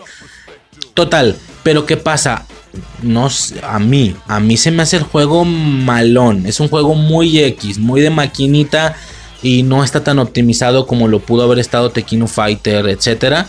Es malón el juego, entonces es lo que te digo, sacrificas la premisa tan interesante de personajes ya conocidos que no nacen en, en la franquicia o en el juego en sí, como sucede con Tequino Fighter, con Street Fighter, no.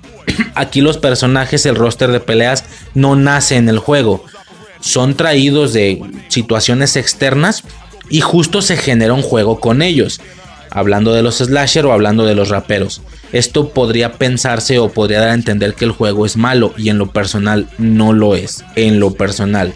Entonces, ¿qué pasa? Yo aparte de ver las premisas de los jugadores, de, perdón, otra vez de los peleadores, pues aparte es un juego que para nada es malo. Güey, fue una situación increíble, ¿sí? Y luego la posibilidad de jugar de dos si éramos cuatro, pues la reta obviamente, ¿no? Quien iba perdiendo se iba saliendo. Por supuesto, era mi querido compañero el que nos partía las nalgas en el juego. Tengo entendido que él ya lo conocía porque él lo tenía en la comodidad de su casa. Él tenía Play 2 o Xbox, no sé cuál de las dos, pero él tenía esta consola, esta cualquiera de las dos y tenía este juego. Entonces él ya se lo había jugado al revés, ¿sabes? Al, ¿Cómo se dice? Al derecho y al revés. Ya se había jugado el modo campaña del, del, bueno, del, del, ¿cómo se llama? Del, del jugador creable, ¿sabes? Del jugador creado, del personaje creado, quiero decir.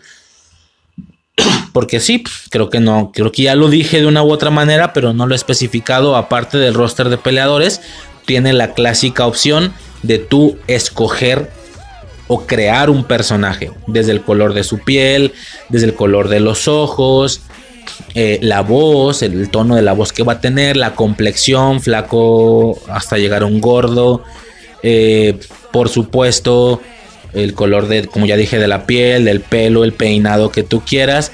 Y por supuesto, muy acorde al juego, pues mucha, mucha ropa normalmente cargada, un poquito cargada al aspecto urbano, al aspecto cholo, rapero, pero sí que también hay mucha cosa X, güey, camisas, zapatos. Digamos que la vestimenta se abarca o se mueve de la ropa normal, por así decirlo, a la urbana. Está en ese espectro. Por supuesto, no vas a ver nada rockero, no vas a ver maquillaje para la cara, no vas a ver eh, aspectos de rockero, ¿sabes? Botas así de rock. No, güey, la verdad es que no. Todo esto se mueve del aspecto neutral al urbano, ¿sabes? Tenis cholos, sudaderas, gorras, mucha joyería, güey, muchísima joyería, unos colguijes así, estas típicas cadenas de oro, de plata, de diamante. En, las cadenas me acuerdo que eran cuatro, no me acuerdo, güey, lo, lo acabo de jugar ayer, güey, no mames, o sea, eh, en las cadenas era un rollo de bronce, plata, oro. No, no era bronce, era bronce. No me acuerdo, güey, algo así. No mames, lo acabo de jugar ayer y no me acuerdo, algo verga. No, no era bronce, era. Creo que era hierro, plata, oro y diamante. Era como que los cuatro materiales de la joyería. Muchos anillos, mucho diamante también, aretes, tal, ¿no? Como digo, todo el espectro del aspecto de los jugadores o de la creación, quiero decir, se mueve entre lo neutral hasta lo urbano y pasando un poquito por encima de las artes marciales en sí, como también está enfocado en la pelea, también había aspectos de, por ejemplo, luchador, luchador, ropa, rollo, luchador kickboxing, ¿sabes? Rollo como, como boxers, tipo los chores que usan vendas para las manos, vendas para los pies. Eh, hay por ahí unos conjuntos muy a lo Bruce Lee.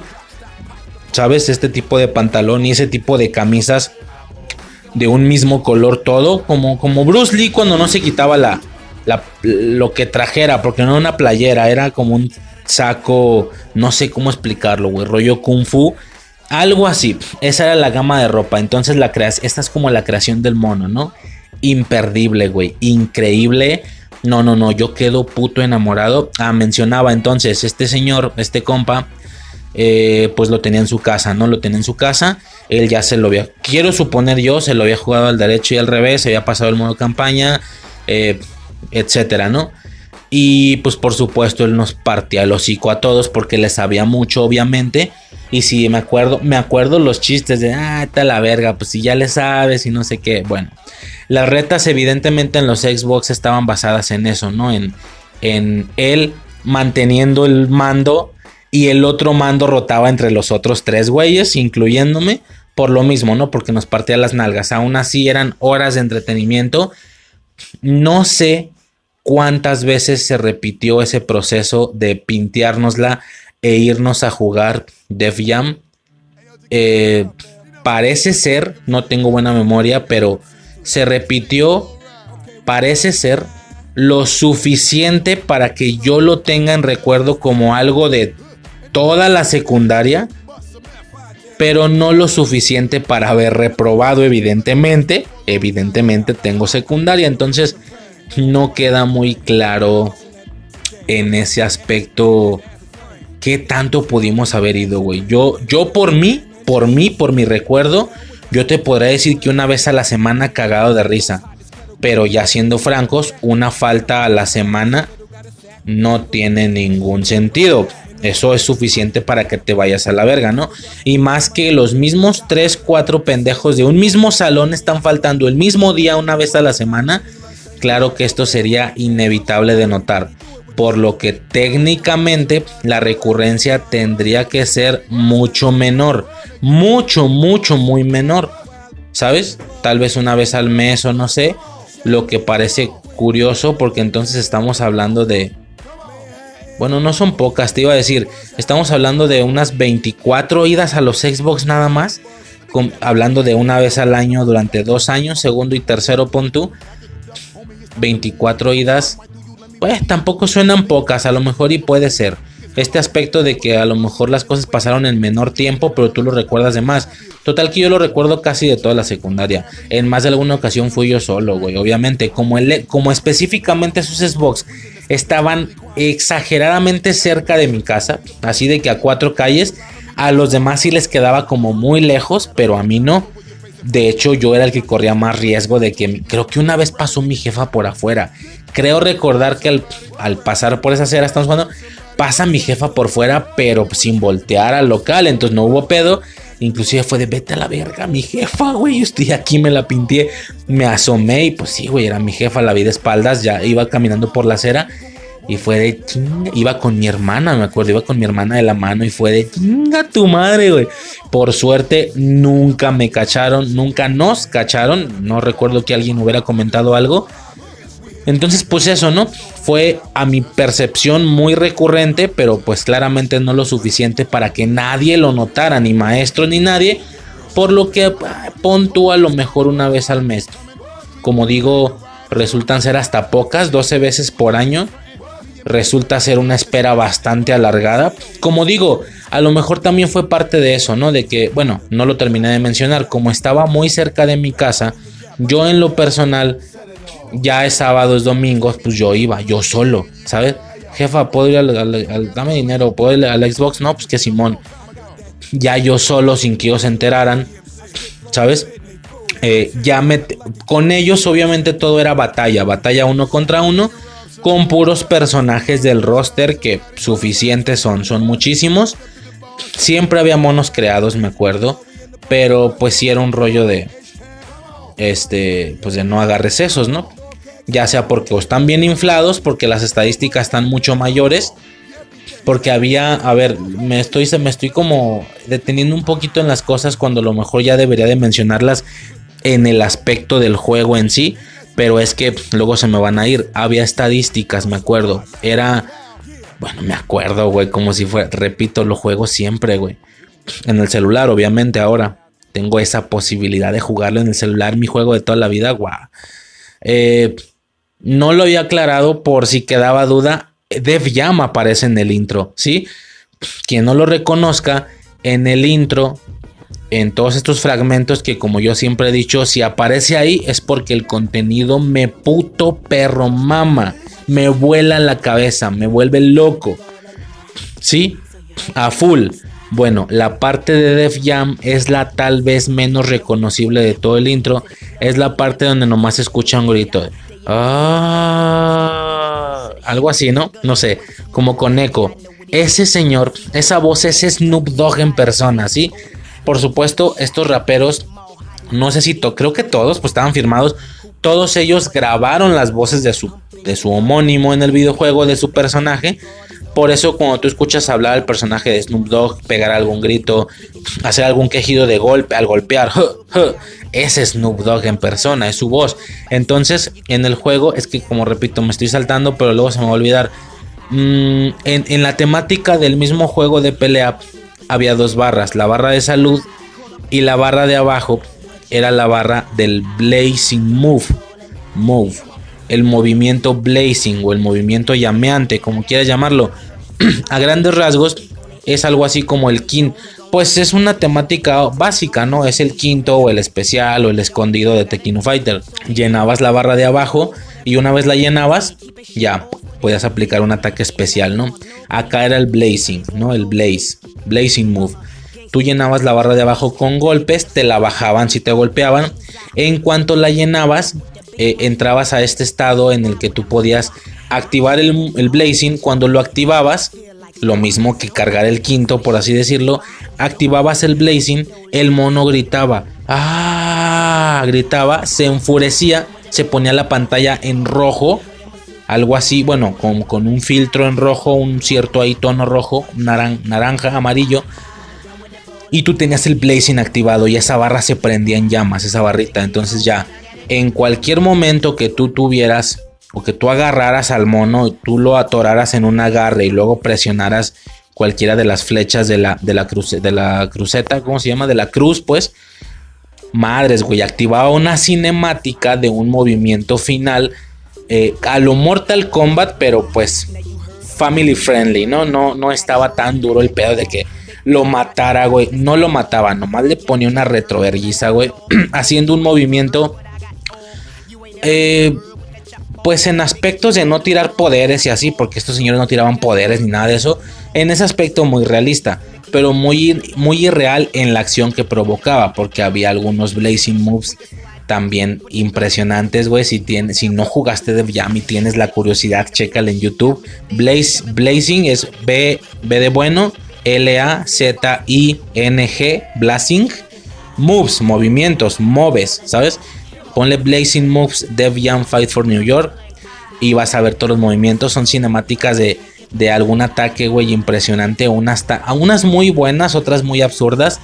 Eh, por ejemplo, una muy mamona, muy realista y muy cool, por así decirlo, muy acá, que anciano soy, güey, pero sí, muy, muy vergas, es la de Capone. La de Capone, uno de los personajes del juego, su Blazing Move, no se me olvidó nunca, era que el güey nada más te golpeaba, güey, ta, ta, ta, ta, ta, así, güey, te golpeaba en la cara, como te boxeaba mientras el mono se quedaba quieto, obviamente ta, ta, ta, ta, ta, ta, te, te, te boxeaba, güey, pum, pum, pum, pum, pum, pum. Y después de que te boxeaba, güey, ese era el Blazing Move, ¿no?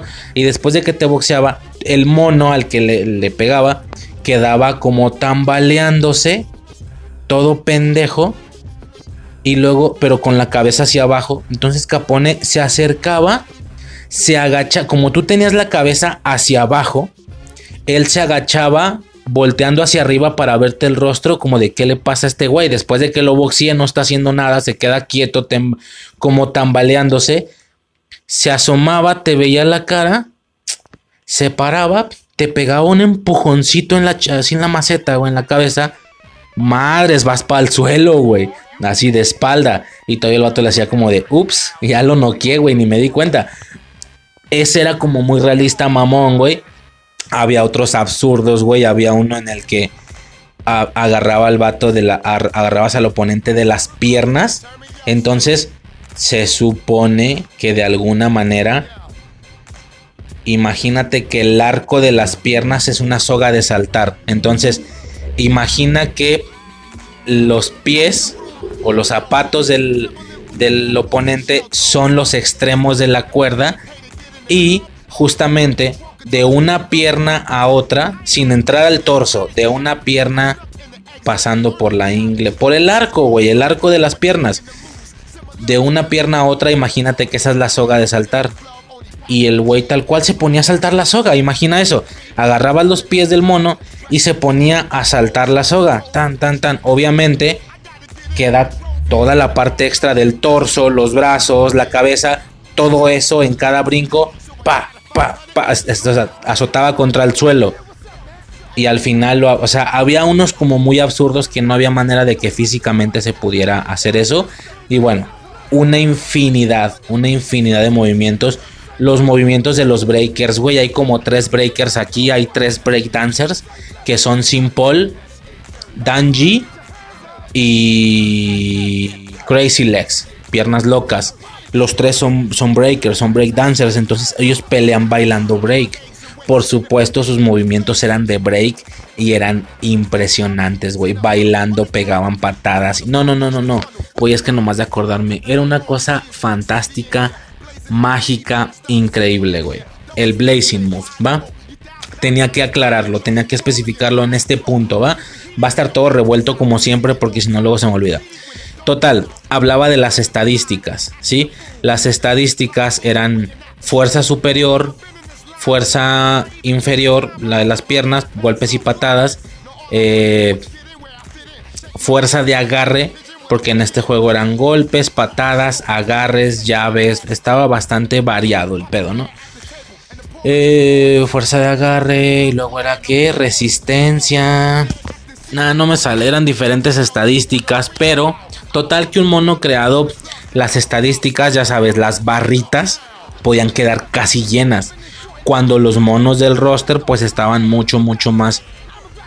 Eh, ¿Cómo se le puede llamar? Equilibrados, por así decirlo. O sea, si tenían la velocidad muy alta, tenían la fuerza muy baja.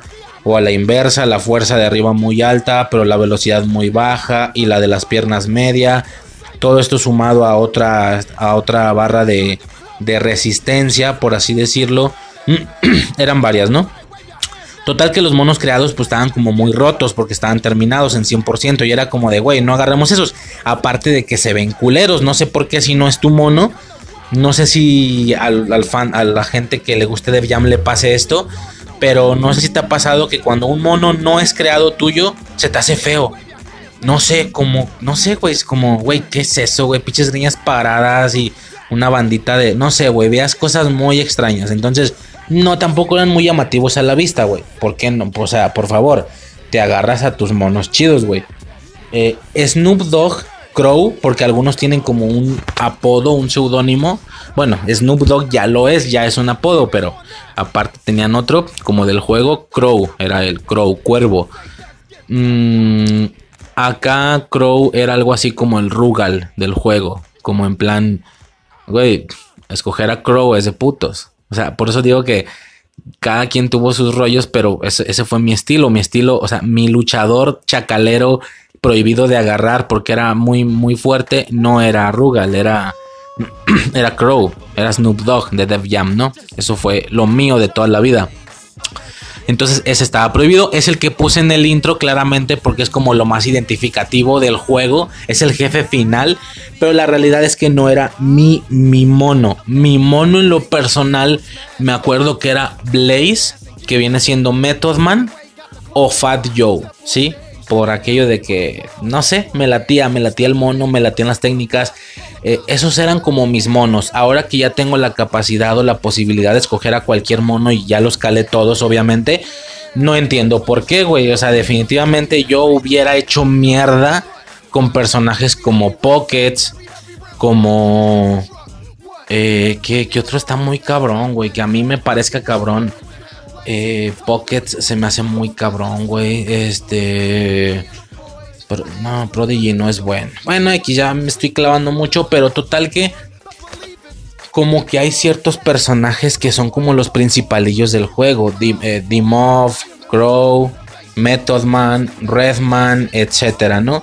Fat Joe, bueno. más o menos por ahí estaba el pedo. Yo me creo recordar, es que no me acuerdo. Creo, según yo, que yo era de. de. de Blaze, de Method Man. No, no es cierto, perdón. Yo era de Fat Joe. Yo era de Fat Joe. Mi compa, el más alto. Bueno, otro de los compas, creo que era de Method Man, de Blaze. Eh, me acuerdo, esto sí lo tengo clarísimo, güey. Mi compa, el que me hizo conocer el juego, otra vez, muchas gracias. Eh, él era de Henry Rollins. Henry Rollins es el güey del gimnasio que te enseña los estilos de lucha, porque es esa parte otro pedo del juego.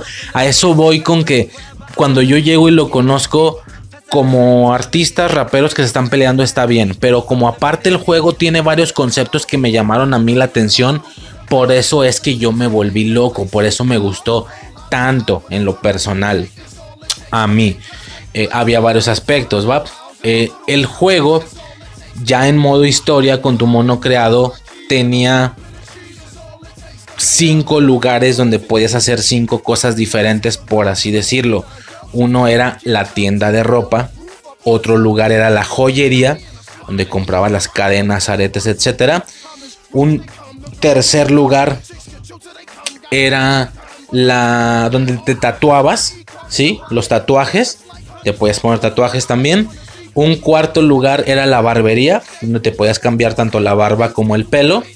Y el quinto lugar era el gimnasio, por así decirlo. Era ahí, era un ring de lucha, era un tipo gimnasio. Y era, si no era un gimnasio, era más bien como un es que iba a decir un dojo, no, pues era un ring como de lucha libre y que abajo hay sacos de boxear y así, ¿cómo se le llama eso? No tengo idea. Eh, y total que cada uno de los cinco lugares tenía un güey que te atendía, pero que al mismo tiempo esos güeyes eran personajes jugables en el juego. Total, X. Eh, de hecho, el de la joyería, creo que esos son los únicos que son inventados, ¿eh? Creo que esos son los únicos que no existen. O sí, no, sí, Henry Rollins sí existe. No sé, güey, X. Eran cada uno de diferentes lugares. Bueno, Henry Rollins era el del gimnasio. Era un cabrón X, güey, así sin playera, tatuajes, eh, pantalón como a lo Bruce Lee. Era como un Bruce Lee, Henry Rollins. Él te enseñaba los estilos de lucha. Ahorita paso a eso. Ya comenté un poco al inicio, pero al final lo comento de manera mucho más detallada porque hay todo un, un mood ahí. Eh, y se supone que por él saberte enseñar los cinco estilos de lucha, él técnicamente sabía los cinco estilos de lucha. Cuando todos tenían uno, dos o máximo tres. Me acuerdo que, él, me acuerdo que mi compa decía, güey, yo escojo a Henry Rollins porque Henry Rollins es el único que sabe los cinco estilos.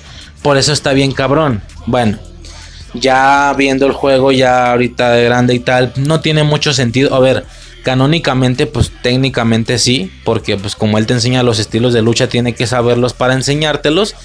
Pero la realidad es que su estilo de pelea en específico son tres. No, ¿por qué? Porque el, el selector, el roster, te muestra que cada mono tiene solamente tres estilos de lucha máximo y Henry Rollins tiene tres. Entonces no es que tenga los cinco. Hubiera sido un punto muy interesante que solamente a Henry Rollins se le vieran los cinco estilos de lucha en la ficha, pero pues no, se le ven tres. Creo, ¿no? A ver, lo voy a confirmar. Ok, ya estoy checando. A ver, es que, ¿sabes qué pasa? Bueno, primero lo aclaro. Según este pedo, Henry Rollins eh, es un personaje que tiene, en todos tienen tres estilos o menos, dos, uno, pero es el único que tenía cuatro estilos de todo el juego. 4 de los 5. Nada más no tenía lucha libre. Pero tenía kickboxing, eh, street fighting, eh, artes marciales y submisiones. ¿sí? Bueno, es, es que también sabes qué pasa. Que yo justamente estoy hablando de un juego que en sí, específicamente ese juego, estoy hablando de un juego que realmente no, no domino. Hace años que no lo veo. Porque el que yo estoy jugando es esta readaptación que se hizo para el PSP que se llama Def Jam Fight for New York The Takeover, ¿sí? En el juego de Play 2 y de Xbox, cuando tú pones, cuando dejas el roster arriba del mono sin moverle, cambia, va cambiando el estilo de lucha y te muestra todos los que tiene. Acá en el PSP te lo muestra como por cuadritos, como por dibujitos. Y pues como el espacio es para tres, no sé cómo explicarlo. Pues Henry Rollins tiene nada más tres estilos de lucha. En el de Takeover, en el de PSP. Qué curioso porque toda la parte nostálgica, toda la parte de recuerdo que voy a contar del pasado es en Play 2 o en Xbox. Y lo que yo actualmente tengo, que como repito es casi el mismo juego, es en PSP de Takeover, que de hecho técnicamente de Takeover es mucho mejor que el otro porque se añaden varias cosas que el juego original no tenía. Por ejemplo, tengo entendido que eh, cuando el mono está en el piso y tú te le puedes subir a golpearlo, eso no lo tenía el anterior, creo. Hay algunos detallitos que el primero no tenía, pero también es un hecho que la manera, la selección de menús, las opciones, todo eso, los menús sí son completísimamente diferentes. Por lo que yo puedo amar DevJam en mi PSP o en mi celular en este caso. Es un emulador de PSP obviamente pero es la verdadera nostalgia que hay cuando veo los menús del juego de Play 2, cosa que estos sí que llevo años sin probar técnicamente. Ese juego, el que yo conocí, en el que yo entré y el de todas las vivencias, no es el que juego actualmente técnicamente. Como repito, el juego para el final, al final es lo mismo y es de hecho mejor, pero bueno, eh, todo eso por ese tema. Total, había todo un mood ahí de que mi compa decía, güey, es que Henry Rollins sabe los cinco. Y es como, ay, güey, qué cabrón, güey. O sea, entonces, no sé, güey. Tengo esos recuerdos de que cada quien éramos de uno. Yo era, no es que no me acuerdo bien. Yo creo, creo que yo era de Fat Joe y un poco de Blaze o de Method Man. Otro güey como que me acuerdo que era de Blaze también. Él era de Henry Rollins a full. Y el otro güey no me acuerdo. Creo que el otro güey siempre le mamoneaba y escogía puras viejas. O sea, el güey como que le... Digo, lo siento, no quiero decir que sea algo malo, pero se entiende el mood. Es un juego de peleas, callejeras, cholos y un güey mamoncillo. Ay, güey, yo una vieja y una vieja mamoneándole, güey. Pues a ver, que es un poco lo que hacía mi compa, el que sí sabía, el de Henry. El de Henry Rollins es el que tenía el juego, él es el que nos reventaba. Pero también él hacía eso, también el mamu. Como todo nos podía ganar con lo que fuera, agarraba cualquier morra, güey, Cindy J, Carmen Electra, quien fuera, y nos reventaba, güey. Aún así, ¿no? De hecho, nos decía, no, ustedes se agarran a Snoop Dogg, no hay pedo. Yo soy el único que tengo prohibido agarrar, ¿sabes? O sea, estaba muy mamón. No, no, no, a mí, a mí no me calaba, era divertido. Es como, pues sí, güey, está chido. O sea, tú le sabes más, no me agüitaba, pues, yo. Total, que esos eran los monos que agarrábamos, ¿no? Entonces, toda esta situación de la ropa, de la creación del personaje, que bueno, cuando yo iba a jugar con ellos, tal vez no se prestaba esta parte del modo, del modo campaña porque es solo un jugador. Obviamente para jugar los dos, eh, para jugar los más posibles, pues éramos dos y se rotaba ese pedo. Nunca agarramos a personajes creados, solamente los vimos creados. Al momento de seleccionar los personajes, pues ahí salía. Si quieres agarrar un jugador, un personaje personalizado, no, pues no, le poníamos que no.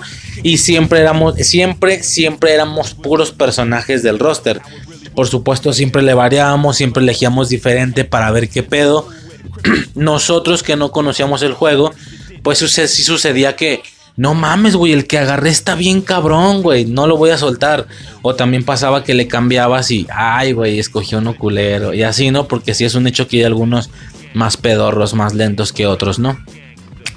Es una situación que a mí me voló la cabeza.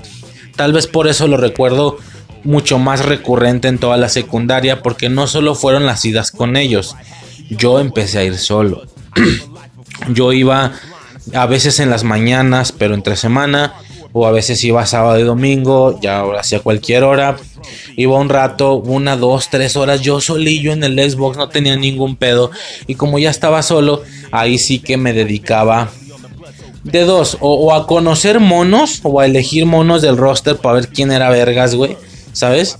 Eh, o crear un mono y yo jugar la campaña. Por supuesto, yo me empecé a volver no tan malo y llegamos a un punto donde yo ya le daba batalla a mi compa. Me seguía reventando las nalgas mal pedo, güey. Pero bueno, ya le daba un poquito más de, de batalla. Aguantaba mucho, mucho más. Una que otra vez le ganaba, o sea, allá tres ganaba él, una yo, tres ganaba él, una yo, y ya. A veces sí lograba tumbarle el mando y, y que él entrara a, a, la reta, ¿no? Entonces, pues era muy, muy perro, güey. Ya llegó un punto donde como que él y yo éramos un poquito más buenos que los otros dos. Aún así, él mayor que yo siempre. Este, y nada, ¿no? Yo seguía yendo a crear un. Yo, yo, de hecho, me acuerdo, güey. Puedo tener el recuerdo de que yo en alguna ocasión estar yendo aparte de ellos, creaba, creaba mi mono, jugaba, le avanzaba la campaña. Y luego, cuando íbamos todos, obviamente no le ponía un nombre que me reconocieran. Creo que le puse RSR o algo así. No me acuerdo cómo le puse. No le puse Riser, güey. No me acuerdo qué le puse. Total que cuando fuimos, cuando llegamos a ir los tres, fue de, mira, este mono, ya crearon otro mono, quién sabe quién lo ha creado. Y yo, ey, pues era yo, güey. Yo, ah, sí, quién sabe de quién sea, güey. O sea, me acuerdo que llegó a pasar eso, ¿no? Yo no les decía que yo iba solo, aclaro. No sé por qué me daba como vergüencilla de, güey, no seas mamón, neta te gustó tanto. O sea, venimos en plan cotorreo, pero o sea, como que se me hacía muy niño decir, güey, a mí sí me fascinó, a mí me encantó tu juego. ¿Sabes? No sé, se me hizo como ahí mamón. Y pues nada, ¿no? Pasé unas tardes increíbles, unas tardes impresionantes, o sea, de toda la vida, güey, de toda la vida. Poco más que decir en el aspecto nostálgico.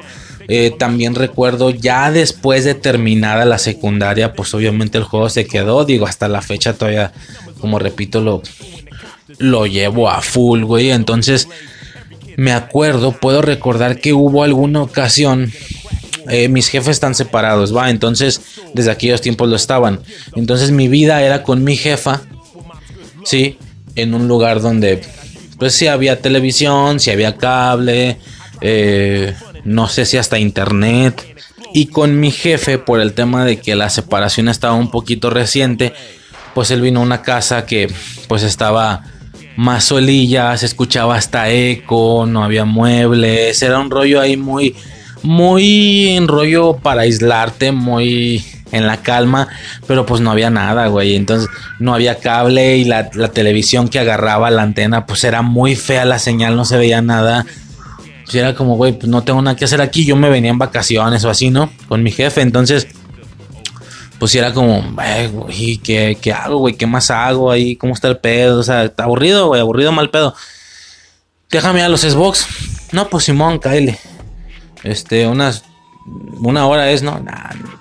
échame más. Ah, dos, tres horas, no hay pedo, güey. Eran 10 baros por hora, da igual. Y también me recuerdo en esa soledad de un de días completos sin nada que hacer, sin nada que ver yendo a jugar Dev Jam. Otra vez, yo solillo, güey, yo creándome mi mono. De hecho, tengo el recuerdo de cómo lo creé alguna vez.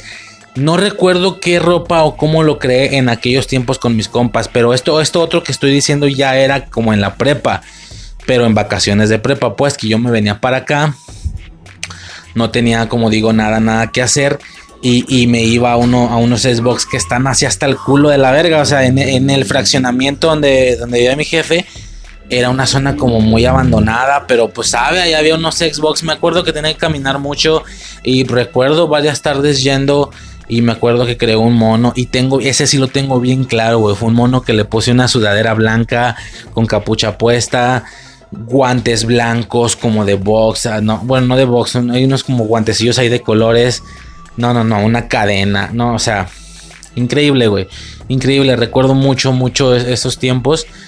Esas tardes yendo a jugar de VM. Y pues nada, ¿no? Así quedó el pedo. Por supuesto, las idas al Xbox se fueron haciendo cada vez menos posibles. Pero bueno, también en algún punto, obviamente, cayó el PSP. Más o menos por el tiempo, más o menos. Ah, de hecho, a finales de secundaria creo que cayó luego, luego, inicios de prepa, no me acuerdo y pues tómala que hay un Def Jam para, para el PSP. Cállate, cállate el hocico. No me lo creo. Me estás diciendo que ese juego tan fantástico que yo siempre he tenido que jugar a goteos, por así decirlo, que siempre he tenido que jugar a las dosis que, que me era permitido y no todo el tiempo que yo quisiera jugar. Siempre era con los compas en el Xbox o yo solo, pero cada minuto se estaba pagando. O sea, pon tú tres horas, ok, pero son 30 varos, güey. 30 varos por un mocoso que no jala y que no, pues no eran fácil conseguirlos. O sea, ¿sabes? Me, decían, güey, ten 50 a la semana. Verga, ¿qué hago? Voy una hora diario o me los gasto las 5 horas en dos días para que se sienta chido el pedo, pero ya luego no voy tres días. O sea, muy feo. Y, pero yo teniendo PSP, tómala que hay un juego para no seas mamón. Porque como ya pudo quedar claro, yo nunca tuve Xbox ni PlayStation 2, ¿sí? Tal vez esto ya será para otro podcast, pero mi seguimiento más o menos fue Nintendo, el normalito. Nunca tuve el Super. O sea, di como varios saltos en la gama de consolas. Primero fue el Nintendo sin nada. Me pasé directo al Play 1. Y ya fue todo. Nunca llegué a Xbox, ni a, ni a 360, nada, güey. Nunca tuve nada de eso. Yo estoy nulo en esos juegos, tristemente. Del eso por parte de consola. Eh, ¿Cómo se le llama? Pues de mesa, ¿no? De, de mesa, creo que se llama así. En Nintendo y Play 1. Y por otro lado, en el aspecto portátil, pasé por Game Boy Advance. Eh, pasé por Nintendo 10, por PSP. Entonces, bueno, es en el PSP donde no mames que puedo tener un juego el tiempo que yo quiera, güey. Y luego ya uno medio le hallaba el tema de no comprar discos, no comprar juegos, sino con una memoria SD. Tú te torrenteabas los juegos, ¿sabes? Con torrent los bajabas y tal. Pues nada, güey, no me costó nada. Ya una vez teniendo mi PSP, obviamente. Pues digo, y ya de por sí tenía experiencias ya maravillosas. Mi nivel de jugador ya era muy alto porque yo toda la vida tuve esa. Eh, esa poca fortuna, por así decirlo. Digo, con todo respeto a los que realmente tengan poca fortuna para algunas cosas. Pero tuve esa poca fortuna de que la gente contara de juegos. Y en mi caso fuera de, no, pues... No, pues yo no, güey. O sea, sí, o sea, Play 1 estuve a full, estuve bastante actualizado. No se diga cuando cayó el Play 2 y el Xbox o el GameCube. No, güey, o sea, tantos juegos de esas dos generaciones. No, y hasta la fecha, güey. Tantos juegos que yo los veo y les babeo en buen pedo, güey. O sea, en buen pedo y sin sonar aquí víctima ni. Sabes, yo le babeo, güey. O sea, puedo recordar tantas cosas que vi y que no jugué. Nunca se me va a olvidar ese Mario Sunshine. Verlo con su máquina tirando agua fue una experiencia. Güey, yo quiero jugar eso y nunca lo jugué. Ver el, ver el Kirby Ice Raid, el de las carreras de GameCube, ya lo había comentado nunca pude calarlo. Este, cosas, pues, cosas que tuve así, güey, pues no, eso no va a ser para mí. Def Jam casi era una de esas cosas. No fue hasta el pie. Y bueno, el Game Boy también está padre y tal. ¿Sabes? Entonces, e, en el PSP estaba en un nivel, yo creo que era el nivel más alto al que, al que he llegado de juegos de esa gama, de gama, una gama bastante alta. Tómala, güey, que cae el Def Jam en mis manos el tiempo que yo quisiera. Yo estaba maldito fascinado, güey. O sea, era el mejor juego de la historia. Digo, esto del mejor juego de la historia lo he pensado varias veces, ¿verdad? Lo, lo dejé expresado en el audio de Kirby. Lo, dejé, lo voy a dejar expresado cuando hable de Pokémon, pero bueno. En su momento, pues, güey, fue, no mames, fantástico juego. Fue juego y portátil. No, no, no, sencillamente una, experiencia maravillosa, maravillosa y portátil. pues no se diga, güey, ya me creé. No, güey, como hasta la fecha, como está en mi celular, güey, tengo todo el pinche espacio de monos para crear llenos, güey. O sea, siempre tengo que andar borrando monos para hacer otro con otra combinación diferente de estilo. No, no, no, no, no, una cosa fantástica, increíble, güey. Una cosa de infarto, una cosa... No, no, no, no, no es que no sé ni cómo describirlo, güey. Es una cosa... Ay, cabrón. Me recuerdo en algún viaje, ya lo hemos, ya lo he comentado en este podcast. Mi destino recurrente para salir de la ciudad era Lagos de Moreno, Jalisco. Ya sabes, salida fuera de tu ciudad en etapas navideñas o de, o de vacaciones de verano o de cuaresma o qué sé yo. Y pues me veo jugando con mi PSP en un lugar que no es mi casa, güey. O sea, me acuerdo de un mono, sí me acuerdo de un mono que hice que lo vestí con pants. Todo el conjunto de pants azul. Es un pants que tiene como líneas blancas y rojas. Un rollo ahí como muy tipo estadounidense. No sé. Me acuerdo mucho de ese mono, güey. No, no, no. Una cosa increíble, increíble, increíble, güey. O sea, digo, si ustedes checaran ahorita el, el puñado de espacios, si ustedes checaran cómo tengo la, lista de espacios de los personajes creables en el puto juego, en el emulador de PSP ahorita, no, güey, pues no mames, verías una cosa tengo para, tengo un breakdancer, tengo un güey con un karate y de karate, porque si hay un, si hay obviamente esa ropa. Y todo esto enfocado al estilo de lucha que, que utiliza, obviamente, ¿no? Un, güey de un karateca, un breakdancer, este, uno muy, muy similar a mí, según yo me hice a mí tal cual, porque los demás pues ya es más fantasearle, ¿verdad? Uno que según yo más o menos tiene mi complexión, eh, la ropa que uso, ¿sabes? O sea, la ropa que uso y tal. Un breakdancer, un karateca, un, rasta, güey. Tengo un rasta y todo reguero, güey. Y por supuesto, pues el estilo en mood. El estilo de lucha, que ahorita pasamos a eso, va muy en mood de lo que el personaje más o menos parece ser, ¿no? Por así decirlo. Hay mucha, mucha cosa que hacer, güey. En lo personal, pues a mí me vuelve loco, güey he topado con más de alguna persona muy enfocada en el aspecto urbano que fue Cholo y así que me dice, güey, este juego fue en mi vida, juégalo. ¿Cómo que juégalo? No puedo jugarlo. Ah, fácil, güey, bájate un emulador de PSP, bajas el juego y vámonos, Ricky, se los enseño. En la facilidad del celular, güey, por favor, reviviste mi infancia. Un par de personas ya me lo han dicho, güey. Está chingón, güey, porque porque así es, ¿no? Así es como funciona ese pedo, ¿no? Este, y hasta la fecha, güey, yo lo traigo en el emulador, el juego, le damos tal, pu, pu, pu, todo muy cabrón, todo muy cabrón. Eh, básicamente, esa sería la parte completamente más personal, más nostálgica. En aspectos personales es eh, ya básicamente lo que tengo que contar. Como digo, es un juego que tengo en el celular que yo jugaré. Yo, hay veces que lo juego diario, hay veces que lo juego una vez a la semana, hay veces que, pues sí, güey, pasan 3, 4 meses sin tocarlo, pero igual ahí está para cuando yo quiera ponerlo en el celular. Ese fue otro momento increíble. O sea, por supuesto, en su momento perdí el PSP. Pasé varios años sin jugarlo de nuevo. No perdí, pues se jodió lo que le haya pasado. X, las etapas, ¿no? Obviamente. Lo dejé de utilizarlo y yo tenía celulares pues, que no permitían esas cosas. En el punto, que esto fue hace apenas como cuatro años, algo así. En el punto donde yo oficialmente, digo como todos, güey, todos hemos tenido este desarrollo de celulares, uno cada vez más chido que el otro. No porque nos, cada vez nos hagamos más ricos, sino simplemente porque los, los celulares van avanzando, ¿no? Total que en el punto, que esto fue hace como cuatro años que consigo un celular con esas posibilidades, emulador de PSP fue de, güey, es neta, a ver. Pum, pum, pum, bajé el juego y después de varios años de no haberlo jugado, esto fue hace como cuatro años. No, pues yo fascinadísimo, güey. Me acuerdo que esa vez me terminé un mono en una prendida. No sé de cuánto estemos hablando, unas tres horitas, no sé, no, no, tengo ni idea. Cuatro horas, no sé. Peleando una tras otra sin perder, ta, ta, ta, ta, ta, ta, ta. Yo creo que empecé a las. No sé a qué horas habré empezado, güey. A las 7 de la. No, Sí, un 9 de la noche, punto en PC, terminé a las 3 de la mañana, güey. No, güey, no, una cosa fantástica. Ya grande, güey, ya con hijo. Esto fue hace como 4 años.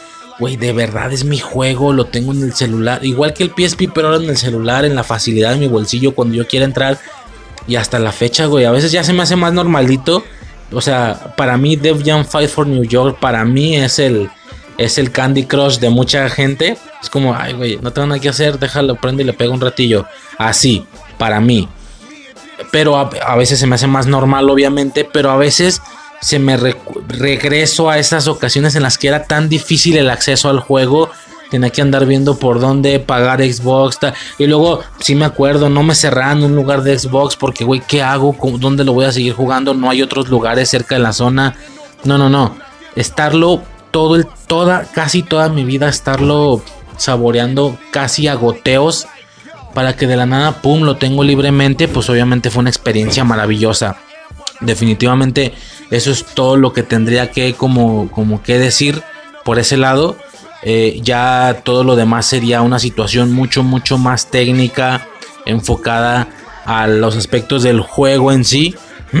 hacer un checado en el tema de los estilos de lucha, que también mucho hay que decir. Hacer un checado en la lista de personajes, por supuesto. Eh, podríamos eh, estar checando esto, la parte más, eh, algo más específico del juego en sí y no tanto un aspecto personal. Aunque bueno, si es un hecho que ya he estado diciendo varias, varias cosas personal, bueno, varias cosas del juego en sí al momento de hablar de lo personal. Pero bueno, aún así ya estaríamos como pasando. Específicamente un par de cosas que quiero tocar nada más. Lugares y tal, pues como que no le veo mucho sentido mencionar los nombres. Y ya a grandes rasgos es la lista de personajes. Y también primero quería pasar con los estilos de pelea. Sí, en este juego ya lo he estado comentando eh, durante el podcast, incluso al inicio cuando se habló de Cobra Kai. Pero a grandes rasgos. Eh, hay cinco estilos de lucha en este juego. ¿va? Estos cinco estilos de lucha son street fighting o lo que es lo mismo eh, a pelea callejera. El segundo estilo es kickboxing. Un poco más que decir. El tercer estilo es martial arts. Viene siendo artes marciales no siendo muy claro en el aspecto de específicamente a qué arte marcial se está refiriendo. Tengo entendido que por ese lado son artes marciales, pero no queda muy claro eh, en qué aspecto se están refiriendo, porque artes marciales, según yo, son varias, ¿no? El tema del karate, kung fu, eh, qué sé yo, ¿no? Pero bueno, se refieren a de manera general artes marciales, que por supuesto de todos es el aspecto más asiático, por así decirlo. Digo, está claro que el primero pelea callejera está relacionado directamente con. Sí parece eso, la pelea de cholos tal cual, pero bueno, un cholo que pelee bien, ¿verdad? Uno que sepa pelear muy muy bien. En el caso de kickboxing, pues definitivamente también es muy relacionado con ese estilo, el tema de los golpes, las patadas y tal, patadas por ejemplo bajas. En el caso de las artes marciales, justamente también son patadas altas, todo muy relacionado a patadas y se ve de un corte bastante asiático la, la doctrina en este caso. El cuarto estilo es submisiones. ¿sí? Submissions, submisiones. Eh, yo creo que podría ser algo muy, muy parecido a lo que se hace en UFC actualmente. Este tema de hacer submisiones, agarres, etcétera, ¿no? Y por último, wrestling, ¿no? Wrestling o lucha libre directamente. Eh, que sí, por supuesto, tiene algunos detalles ahí de esa arte, por ejemplo, garras, bombas, incluso también salen bombas a veces con algunos agarres y demás, ¿ok? Ahora, ¿qué sucede? Ya lo había yo explicado en, esta anterior ocasión. El tema con estos estilos es que tú le podías poner tres al personaje. Esto significa entonces que dependiendo de qué estilos tres de los cinco escogieras y en qué orden se los pusieras, eran diferentes estilos de lucha, ¿sí? Eh, por supuesto, puedes imaginar que si ponías Street Fighting, pues eso, ¿no? Tenías este pelea callejera. Si después, como segundo estilo, le ponías, eh, explicaba yo, por ejemplo, kickboxing, el, vaya, la situación será diferente. No tendría ni uno ni otro, tendría una combinación de ambos según esto, aunque bueno, a veces salían cosas súper, súper diferentes. Mm, y ya no se diga ponerle una tercera opción. Esto volvía a cambiar el estilo. Me acuerdo que era un cotorreo de, de no saber qué podía suceder. A lo mejor tú... Porque realmente los cinco estilos limpios, un solo estilo realmente no es malo, nada más que es básico, ¿no? Mm, pero si tú pones un segundo estilo, igual y te tocaba un super estilo de pelea de güey, este está perrísimo, soy súper veloz, soy súper rápido, es estético, está padre la manera en la que golpeo, en la que pateo, etcétera, ¿no? Y luego al ponerle el tercer estilo, no precisamente tenía que sumar, sino que a veces lo jodía, a veces lo convertía en un estilo muy culero, muy lento, muy pedorro. Eso era muy curioso, me acuerdo que eso era muy curioso. Entonces, esto depende mucho. Ahora imagínate que en lugar de, como ya dije, en lugar de street fighting, kickboxing y artes marciales, ahora le pones kickboxing, eh, pelea callejera y artes marciales. O artes marciales, kickboxing, pelea callejera. ¿sabes? O artes marciales, pelea callejera aquí, o sea, y luego no se diga faltan los otros dos y entre todos, son muchas, muchas combinaciones. Como ya menciono, hay una especie de, de, información, por así decirlo, ya sabida entre los fans de este juego. Por supuesto, hay páginas, hay blogs, artículos, videos en YouTube en ocasiones donde hacen referencia a los mejores estilos del juego. ¿Sí? Estilos a lo mejor no los mejores, como digo, de hecho la mayoría de las combinaciones en general son muy buenas y tampoco estás en un aspecto competente de estar luchando online contra personas de otro, o sea, para el juego casi cualquiera te sirve, o sea, raro, raro el estilo que dices, güey, es que de veras me tocó una vil mierda, golpea horrible, golpea súper lento. No, normalmente todos son buenos y casi incluso la mayoría de la, del resultado que te salga es de bueno a increíble, ¿no? Muy rápido, muy veloz y etcétera. Entonces no tanto me refiero a los estilos más, eh, a los mejores, sino a los más diferentes. Definitivamente hay por ahí a ver, directamente los voy a, los voy a, los voy a contar. En este caso, los estilos verdaderamente importantes, por así decirlo. Digo, es que Normalmente entre los fans y tal son reconocidos eh, algunos. Va, por ejemplo, comentaba yo el de la, la garra del tigre. ¿sí? La garra del tigre. Eh, por ejemplo, está el tan conocido también Drunken Kung Fu o Kung Fu borracho, que normalmente así se conoce. Perdón, un pequeño cortecillo. Entonces, bueno, mencionaba que eh, muchos, si no es que la mayoría de los estilos están realmente bastante decentes, incluso buenos y rápidos. Eh, sí, más bien este se puede decir top 5, no sé cuántos vendrán siendo, tal vez 1, 2, 3, 4, 5 y ya alrededor de cinco movimientos. Y no sé, esto está forzadito. En una de esas son como tres nada más. Alrededor de cinco movimientos que resultan hasta cierto punto ser muy, muy diferentes, por así decirlo. Algo verdaderamente diferente a lo que se supone se tiene acostumbrado tanto en los mismos estilos de lucha como en las combinaciones de estos. Por esto es que algunas personas ya tienen como algunos de estas de estos estilos como ya remarcados, por así decirlo. Y estos son, como ya mencionaba, bueno, según esto y algunas fuentes, eh, por ejemplo, y hay más, hay más.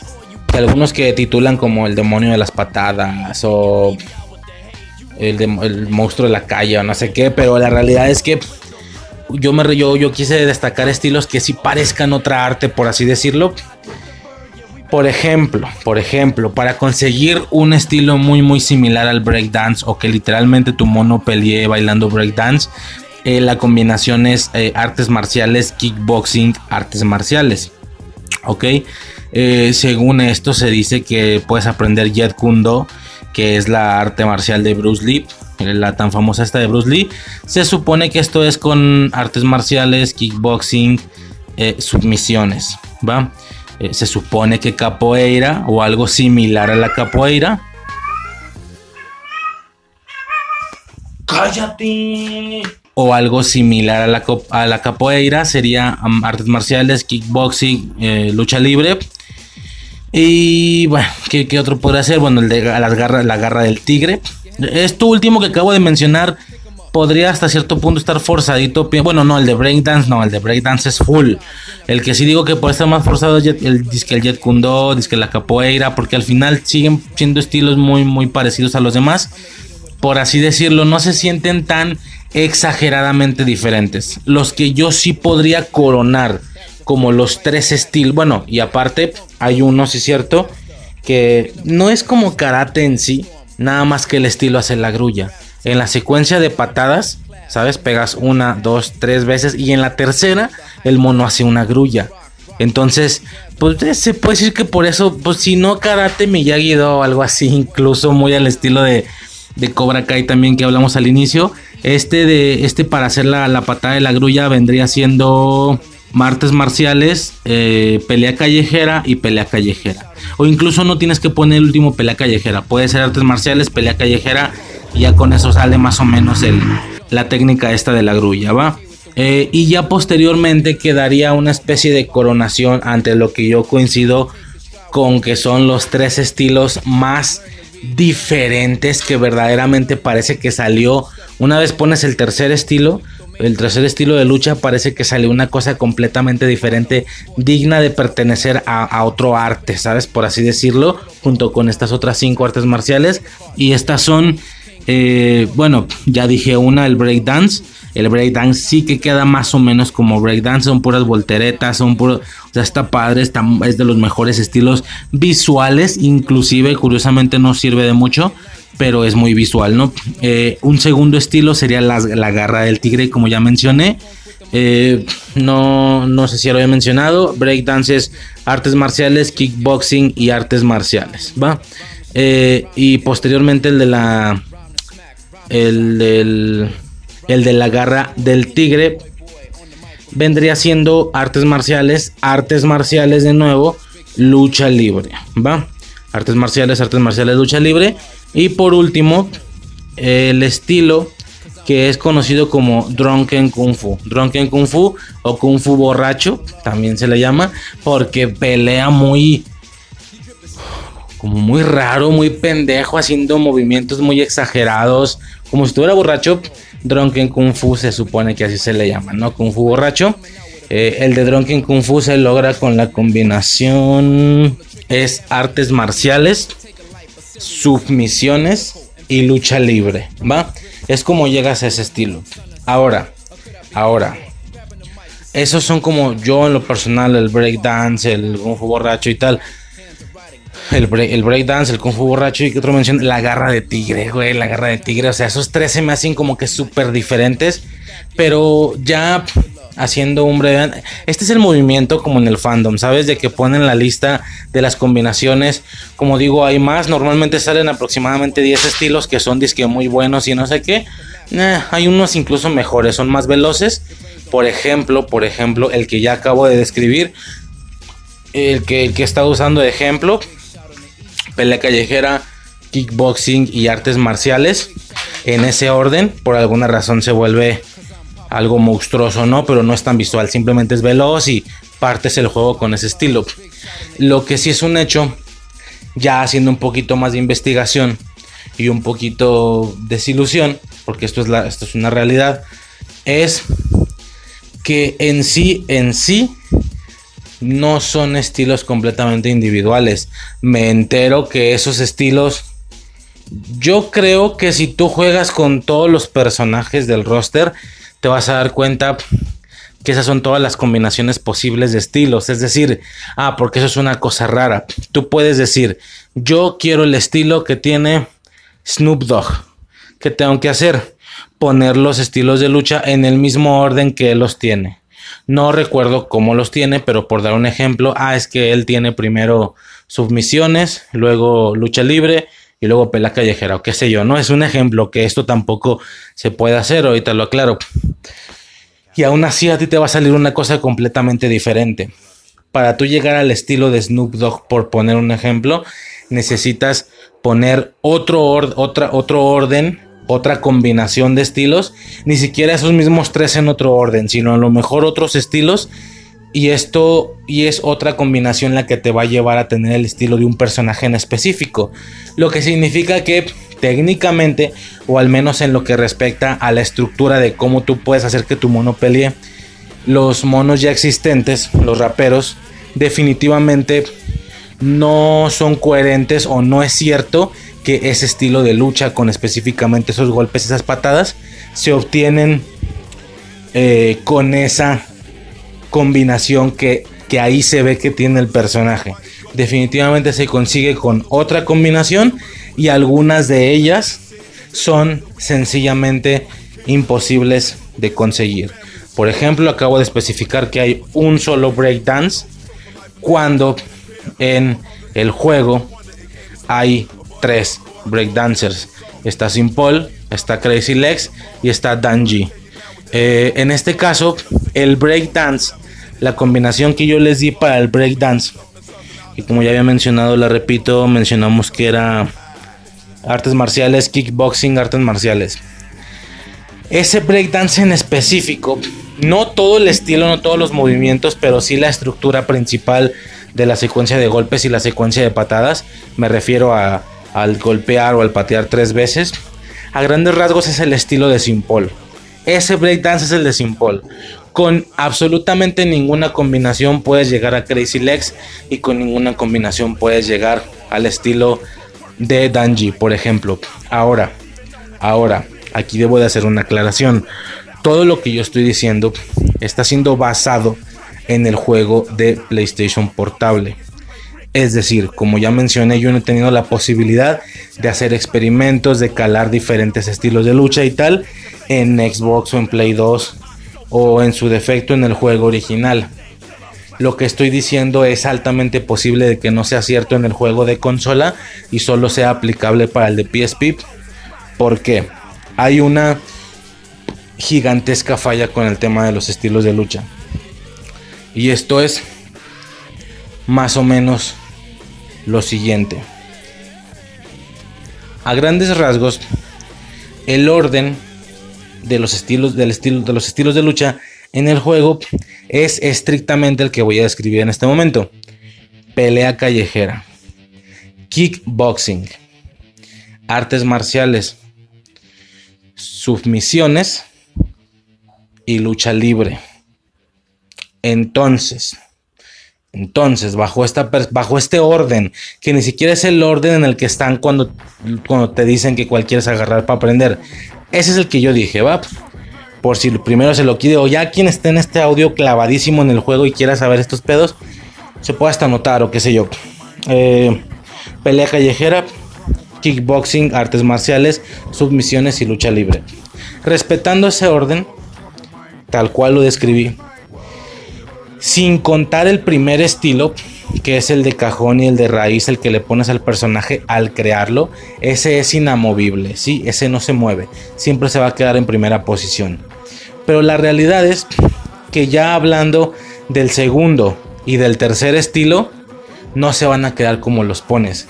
En el juego de PSP respeta a huevo una jerarquía, yo no sé por qué, y es la jerarquía que ya acabo de describir. Es decir, como se pudo observar, por dar un ejemplo, pelea callejera está antes que todo. Es el primero que yo dije. Pelea callejera va antes que artes marciales. Perdón, pelea callejera va antes que kickboxing, que artes marciales, que submisiones y que lucha libre.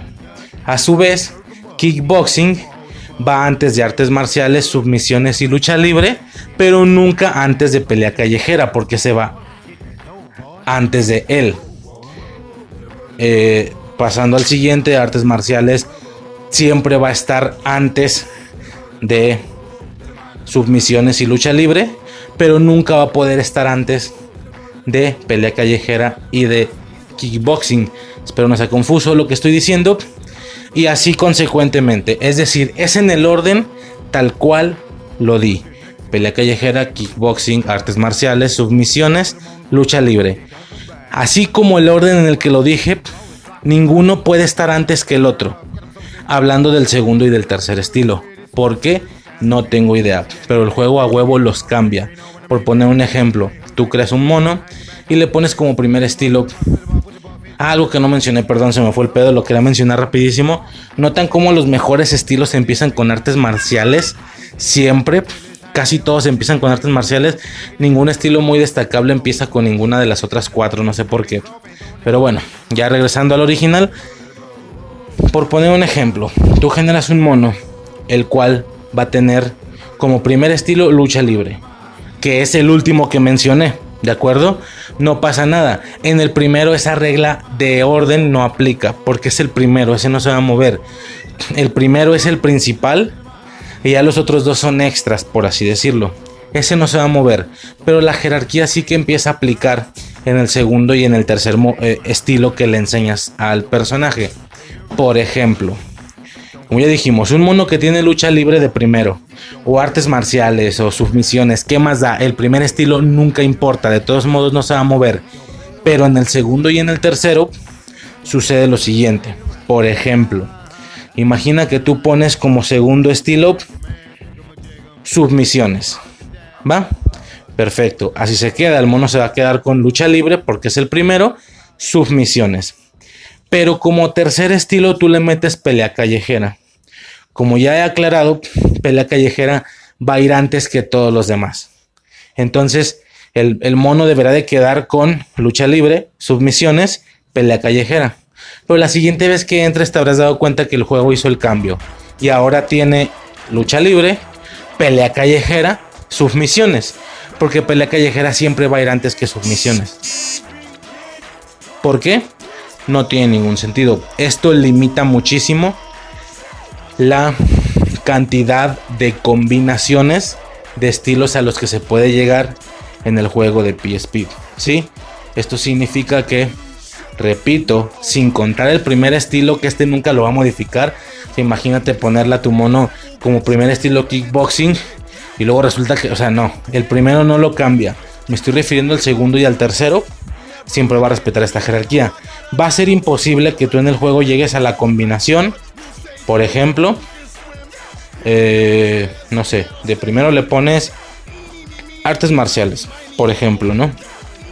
Va a ser imposible que tú quieras hacer la combinación en la que el segundo estilo sea kickboxing y el tercero sea pelea callejera. Va a ser imposible, porque pelea callejera siempre va a estar antes que kickboxing. Entonces el juego los va a cambiar. Y el mono va a terminar con artes marciales, pelea callejera y luego kickboxing. O si tú quieres meterle, o si le metes en, en segundo estilo de lucha, por ejemplo, eh, si tú le metes artes marciales y luego le metes kickboxing, como ya dije el orden, kickboxing siempre va a ir antes de artes marciales. Entonces va a ser el cambio.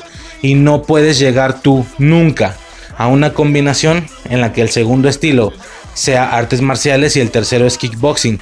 Los va a cambiar y va a quedar kickboxing en segundo y artes marciales en tercero. Espero se esté entendiendo. Ya un poquito mejor explicado.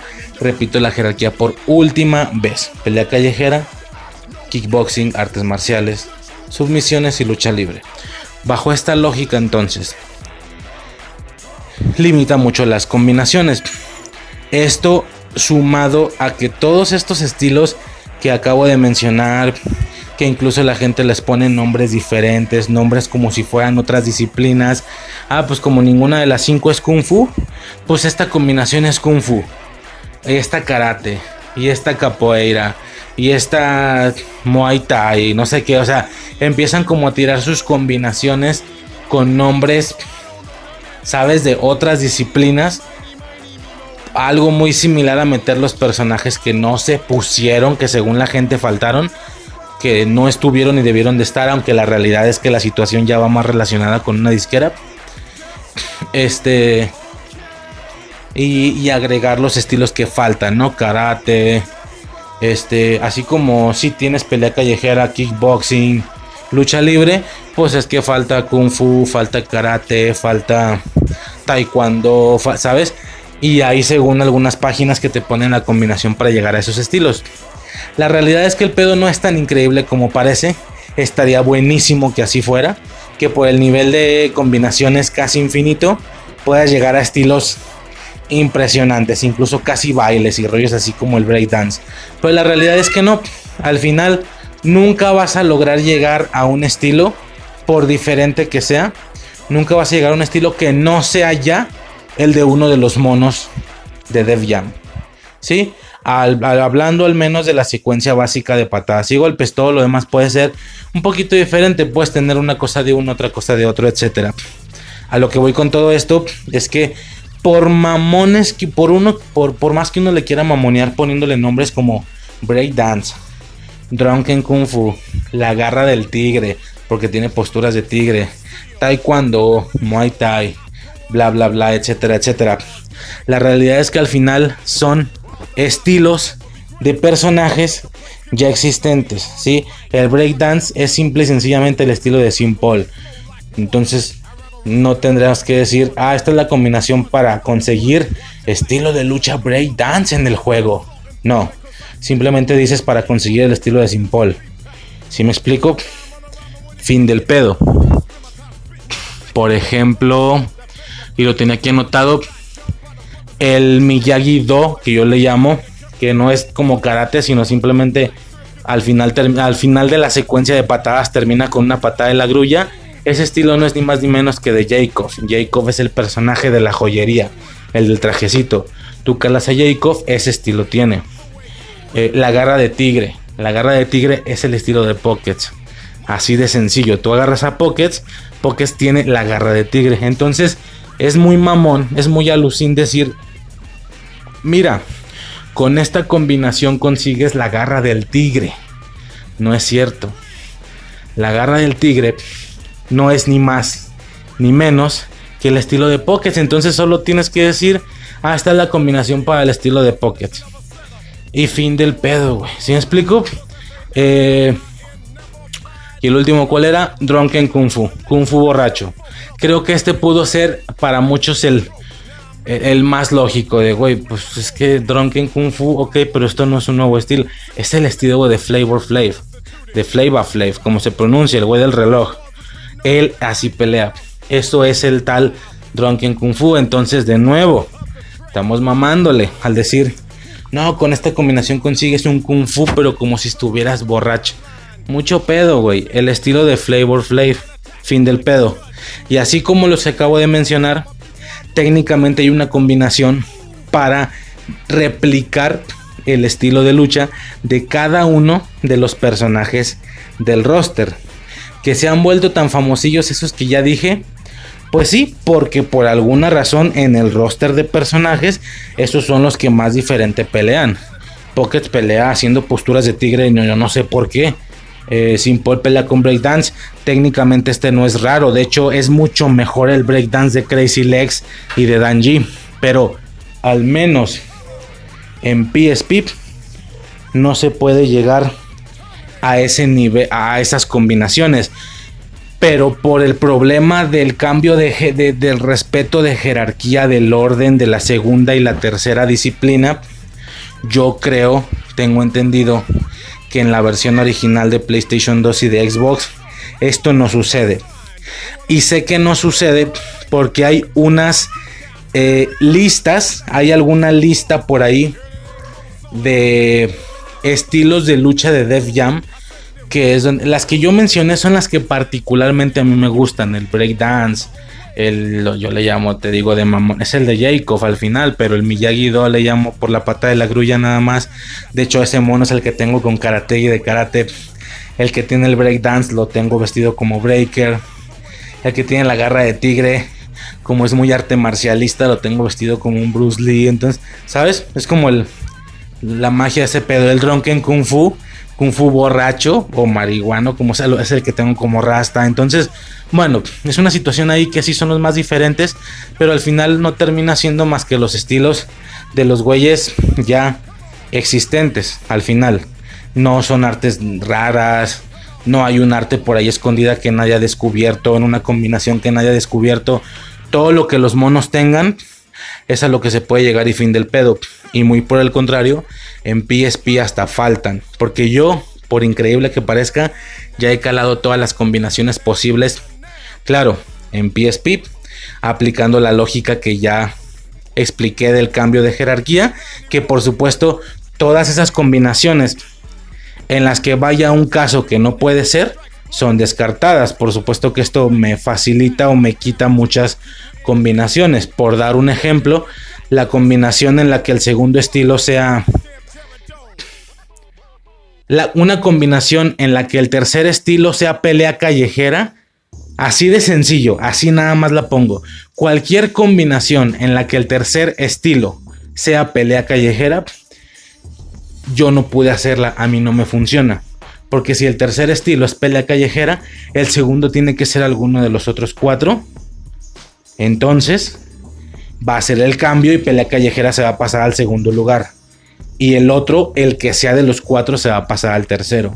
Bueno, no es cierto, ojo, también se puede repetir. ¿eh? Yo creo que en PSP hay una sola manera de conseguir una disciplina que tenga pelea callejera al final. Y esto vendrá siendo poniendo otra vez pelea callejera en segundo lugar. ¿Estás de acuerdo? Es decir, es la única manera. Pelea callejera en segundo y en tercer. Porque por supuesto que puedes repetir. Y esto genera otra combinación. Por eso es tan de bote pronto impresionante. Pero bueno, ya vi que tiene su trampa esta madre. Tú puedes ponerle un mono artes marciales, artes marciales, artes marciales. Y no se va a quedar igual. Tú le pones artes marciales y pelea de una manera le pones el segundo artes marciales y va a cambiar. Le pones el tercer artes marciales y va a volver a cambiar. Eso es esa es la magia de las combinaciones. Incluso, pues creo que sí se. Creo que ya lo mencioné, el de breakdance, que es el estilo de Simple.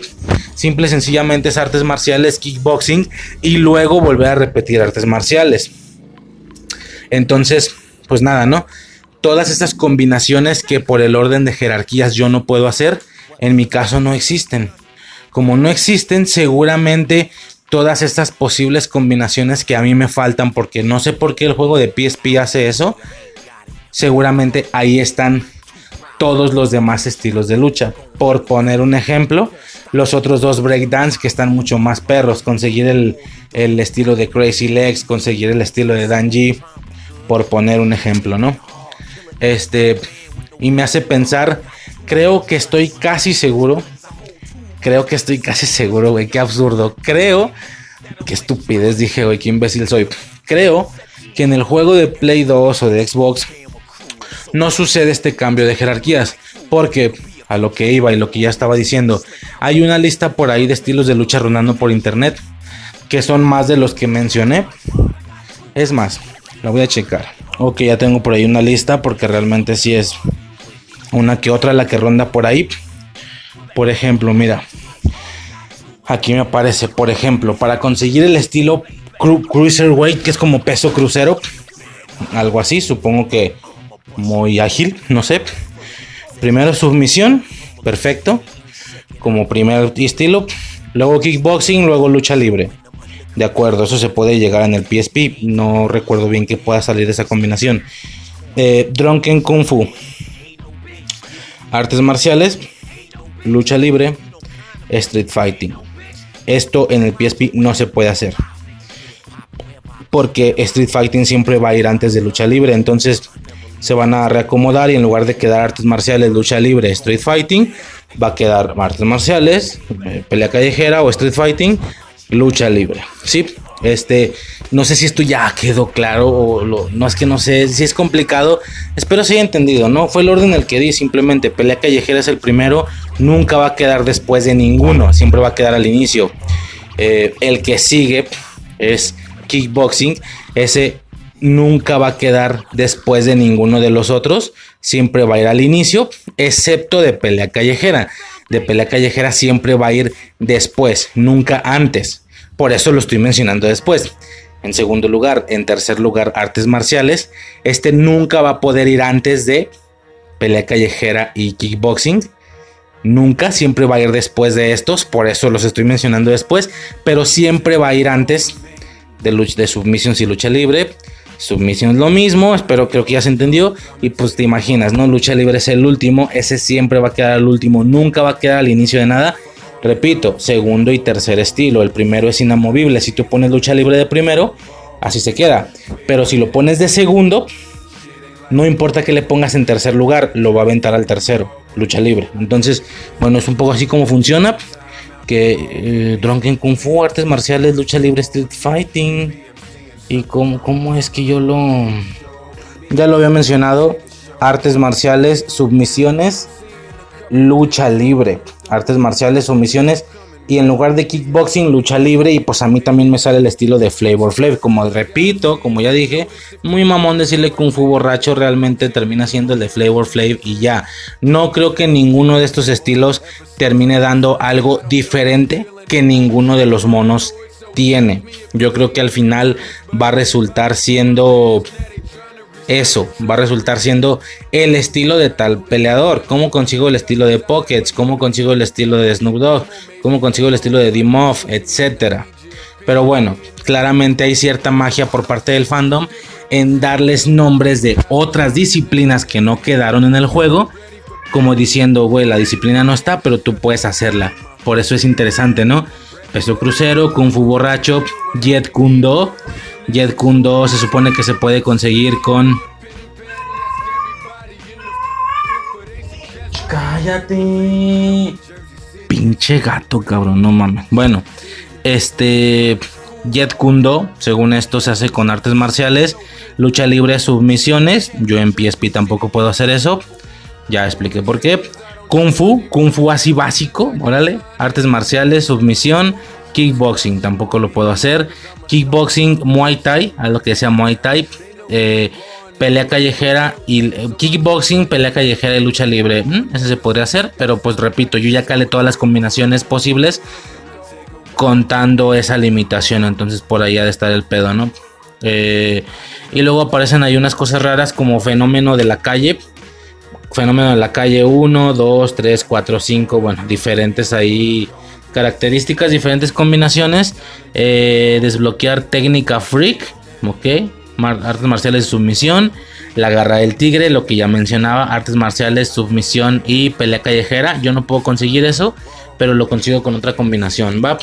Y tengo por aquí otra lista rapidísimo. Aquí me aparece eh, Crouching Tiger, ¿sí? O Tigre Cruzado. Artes marciales, pelea callejera, submisiones, ok. Dragón escondido, ok. Artes marciales, pelea callejera, kickboxing, eh, fenómeno de la calle, submisiones. Lucha libre, street fighting, ese no se puede hacer.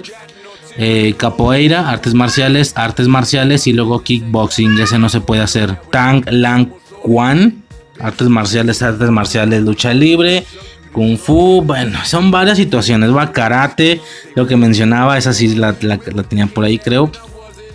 Eh, Muay Thai, peso crucero, Drunken Kung Fu 1 y 2, Jet Kundo. Mira, muy bonito, suena muy, muy alucin por esto, por poner nuevos estilos que el juego técnicamente no tiene.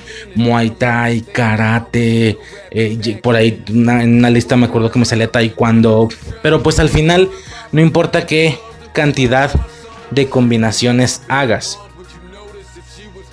Al final todo va a terminar siendo el estilo de uno de los monos. Entonces es más sencillo decir cómo conseguir el estilo de Cruz. Cómo conseguir el estilo de...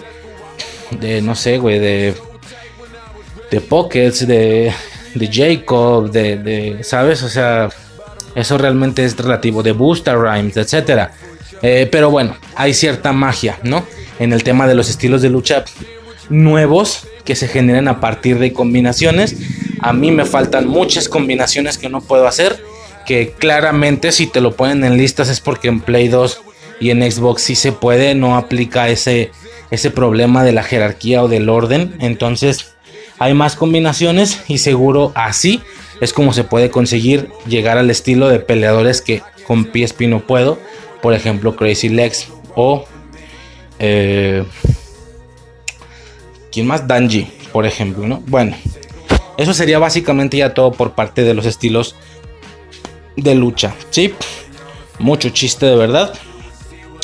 Pero al final es un, un poco trampilla y que me di cuenta incluso hace poco tiempo, ¿eh? Y ya por último, quería revisar rapidísimo, pero muy rapidísimo, el roster de personajes, ¿va? De lo poco que se tenga que decir. Rápido, nos vamos a ir directo, va nada más por si en alguno de ellos eh, eh, surge decir algo, ¿no? Baby Crisp, David Banner, este nada más sé que es un rapero y que sí, el apellido Banner es por o en honor a Hulk, definitivamente Bruce Banner. El rapero es fan de Hulk, entonces por eso se apellida Banner, ¿no? Que David Banner y eh, Von Crusher, ya me acordé, eran de mis preferidos también en aquellos tiempos, porque los dos están sin playera, descalzos, del puro chor a lo Hulk. De hecho, supongo que en el juego por eso lo pusieron así a David Banner, para ser más similar a Hulk. O sea, está, está mamón el dato. Pero bueno, si alguien llegó a pensar eso, ah, como Hulk, es que es por Hulk, por lo que ese rapero se puso ese nombre. Entonces, bueno, decía Baby Chris, David Banner, Baxter, Method Man, como Blaze. Algunos tienen su nombre tal cual. Bueno, es que ya de por sí ni siquiera es tu nombre real, es tu nombre de rapero. Y no suficiente con eso, algunos es tal nombre de rapero como y tiene aparte otro seudónimo más corto. No tengo muy claro por qué, pero pues está bien, ¿no? Entonces, Method Man, que ya de por sí es un apellido, un apodo, un seudónimo, como Blaze, ¿va? Perfecto. Mm, Bless, así nada más, Bless, B.O. Bone Crusher, también de los mejores. Ese no está descalzo, pues tiene tenis, pero también está sin playera, está gordo el güey, está chido. Bubba Sparks, ok. Eh, Capone o Capone, de los mejores. Carmen Electra, una de las morras. Chiang, era un güey de rojo como asiático.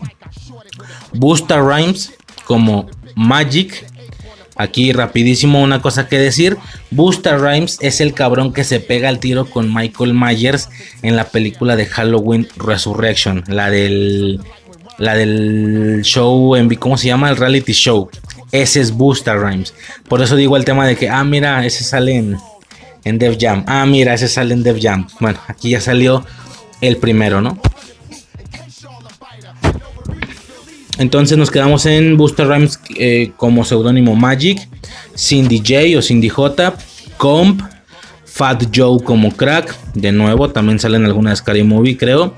Bien, eh, Crazy Legs, sí, piernas locas, de los breakdancers más famosillos del medio. Todos son reales, todos son personajes reales, como ya mencionaba. Eh, Snoop Dogg como Crow, como ya mencioné, Crow es su, apellido, su seudónimo. El seudónimo de Snoop Dogg, que a su vez ya es un seudónimo. Eh, luego tenemos a Cruz, D-Muff, Danji, también un breaker excelente. Redman como Doc, Redman el rapero, productor tal. Eh, y aquí su apellido, su, su, su apellido, güey, terco, su seudónimo es Doc. Y sí, definitivamente es el que salió en la, ya lo había comentado en El Hijo de Chucky, en la semilla de Chucky es ese cabrón, Redman. También, ¿no? Chucky. Ah, mira, ese sale en Devia, o sea.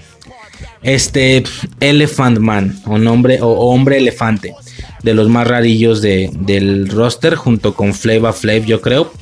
Eric Sermon, ok, Famley, Flava Flav, ya se estaba mencionando.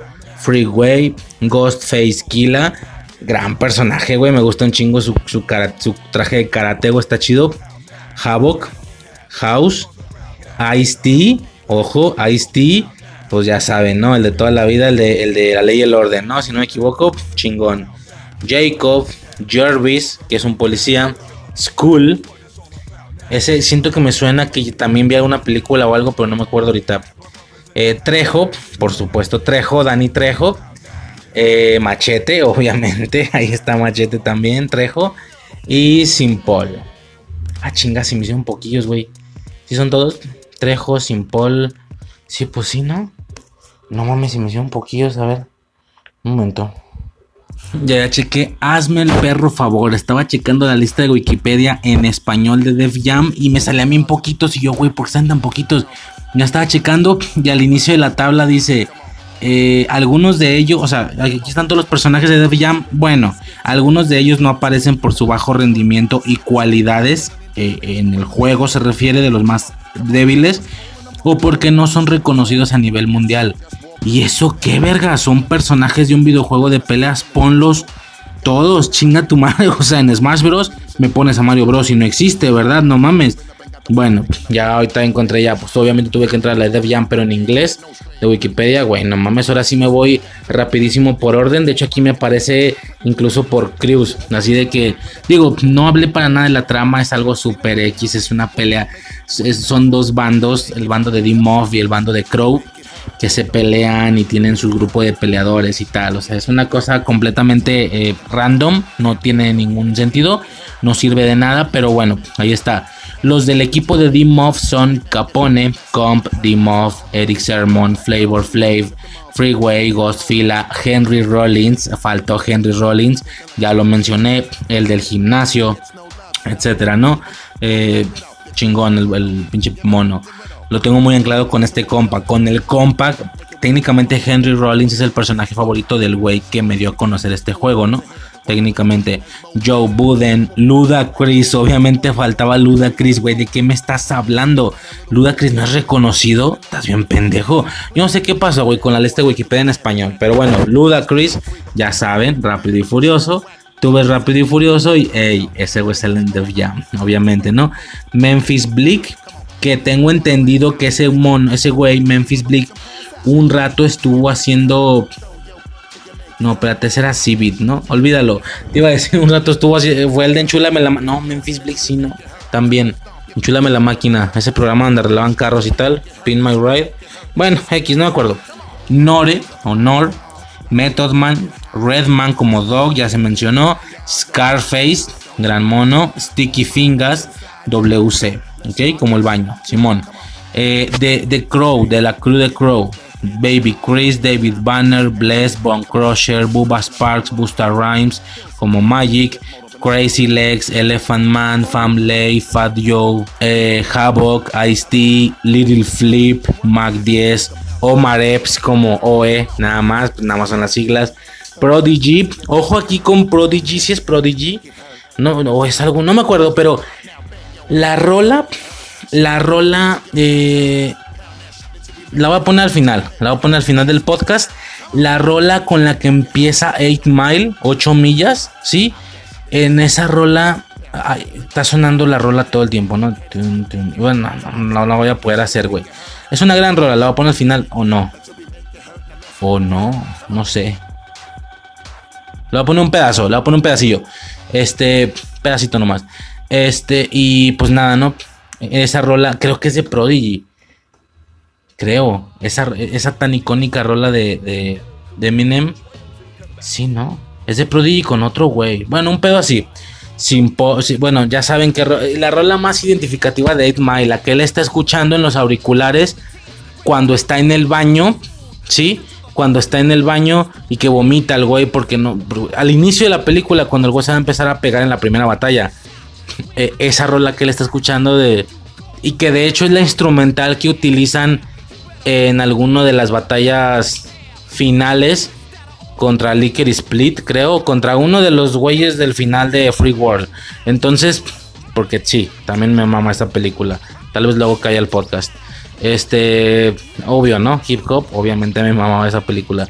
Este, sí, con Licker Split, porque se, se pega con Licker Split, con, con este baboso, ¿cómo se llamaba el último güey? No me acuerdo. Total, pues, y, esa, instrumental tanto sale al inicio la, la, rola como al final sale la instrumental. Entonces, creo que es de Prodigy. Eso es como que lo destacable que tiene el güey. Bueno, total, Simple, Slick Rick, Snoop Dogg como Crow, Trejo, Warren G y Civit. Güey, Civit sí es conocido de que me estás hablando. Civit, que ese sí es el de Pin My Ride, enchúlame la máquina.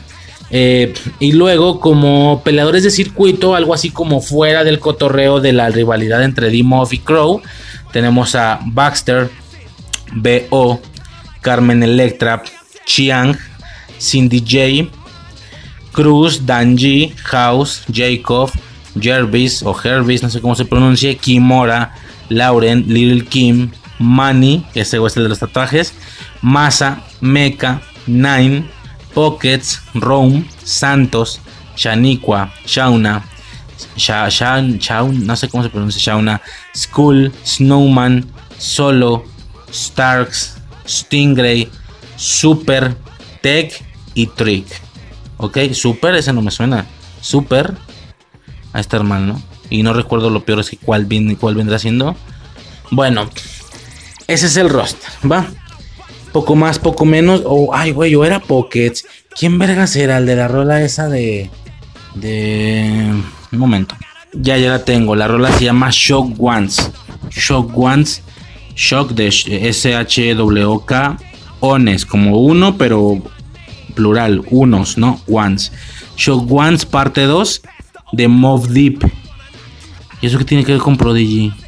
¿Con qué lo relacioné? Creo que es, es que Mob Deep es Prodigy, creo. No, no me acuerdo, güey. Aquí se me vale verga. Total, pues. Eh, ahí están ya los luchadores, el roster de luchadores. Increíble, impresionante, hermoso, bonito. ¿Va?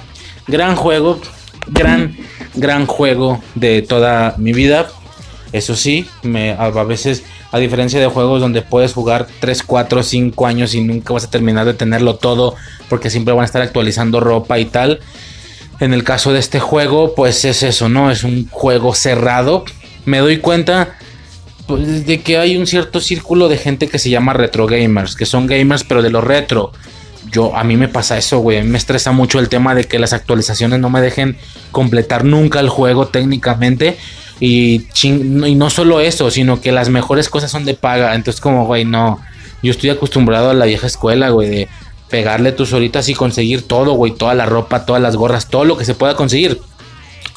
Eh, por eso me encanta tanto este juego, sí, llegar al 100% y conseguir absolutamente toda la ropa que se pueda conseguir para el mono.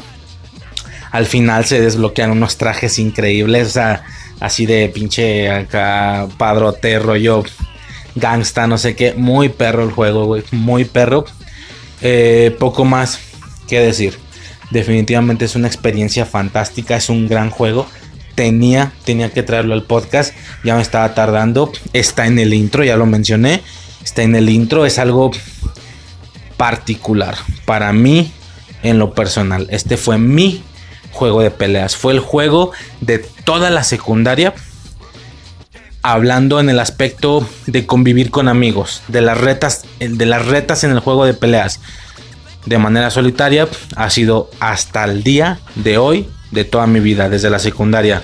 Pero bueno, en aspectos más nostálgicos, más de cotorreo, más de cierta ciencia, cierto chiste, eso, ¿no? El juego de la secundaria. Y pues nada, ¿no? Poco más que decir. Ya como último, son varios juegos. ¿eh? Eh, está primero el Def Jam Vendetta. Lo he checado, no es bueno. No, no, bueno, no se ve chido, la verdad no me llama la atención. El segundo es este. Técnicamente el tercero es de Takeover, pero termina siendo exactamente el mismo juego. Luego tenemos Dev Jam Icon y Dev Jam, Superstar. Ese último de Superstar es algo rollo Guitar Hero como de canto, no sé qué, no es algo realmente importante. El Icon tal vez podría ser el que es más similar al Fight for New York y que definitivamente es y que definitivamente es tal vez el juego más similar a Fight for New York. Es después, por lo que técnicamente debería de ser mejor. Este fue de 360 y de Play 3. La realidad es que viendo algunos videos, mira, la gente dice que es como muy malo.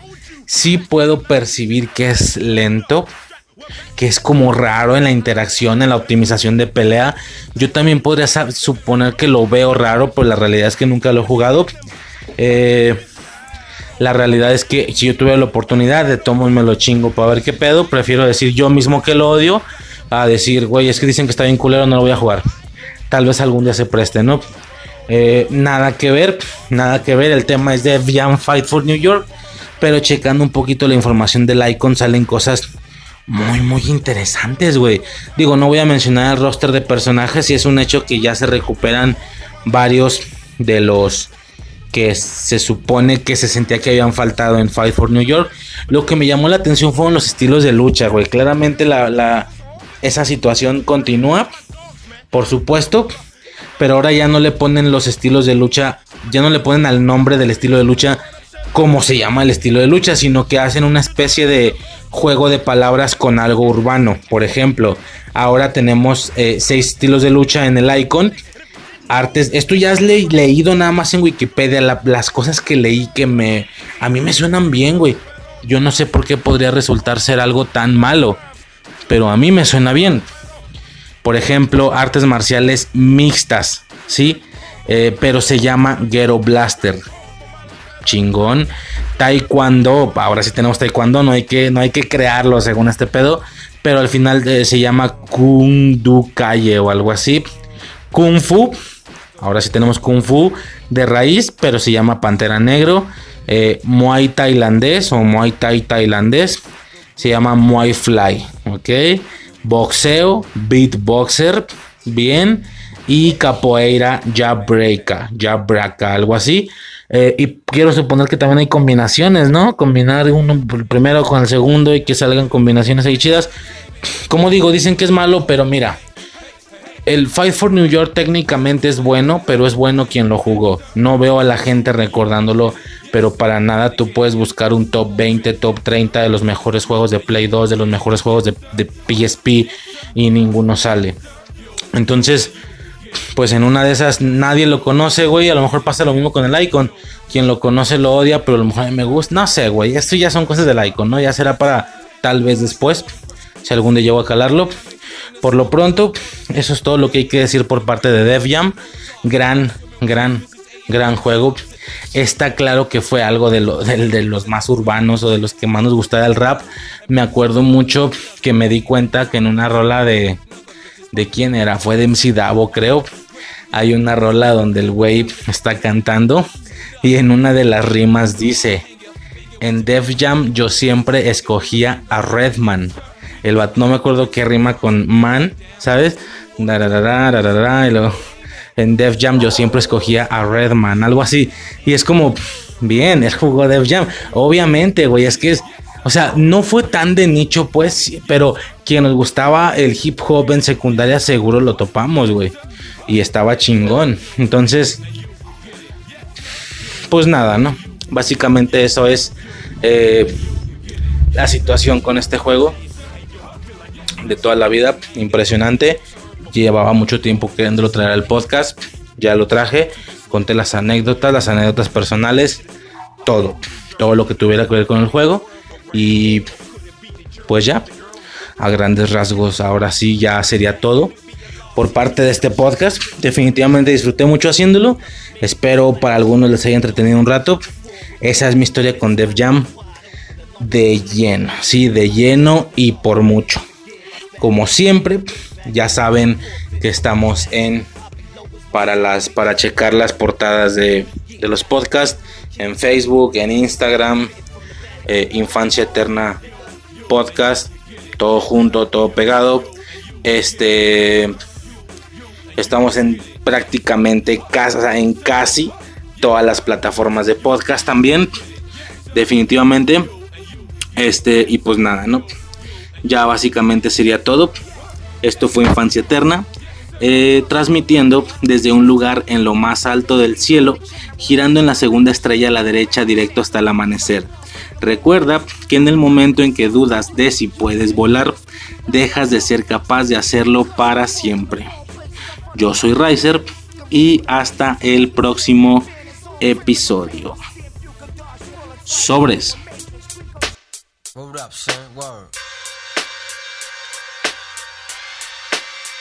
Yeah.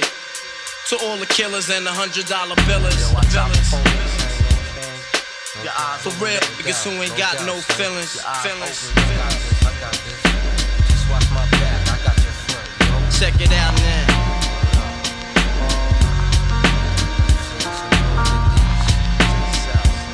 I got you stuck off the realness. Be the infamous, you heard of us. Official Queensbridge murderers. The comes equipped for warfare. Beware of my crime family who got enough shots to share for all those who wanna profile and pose.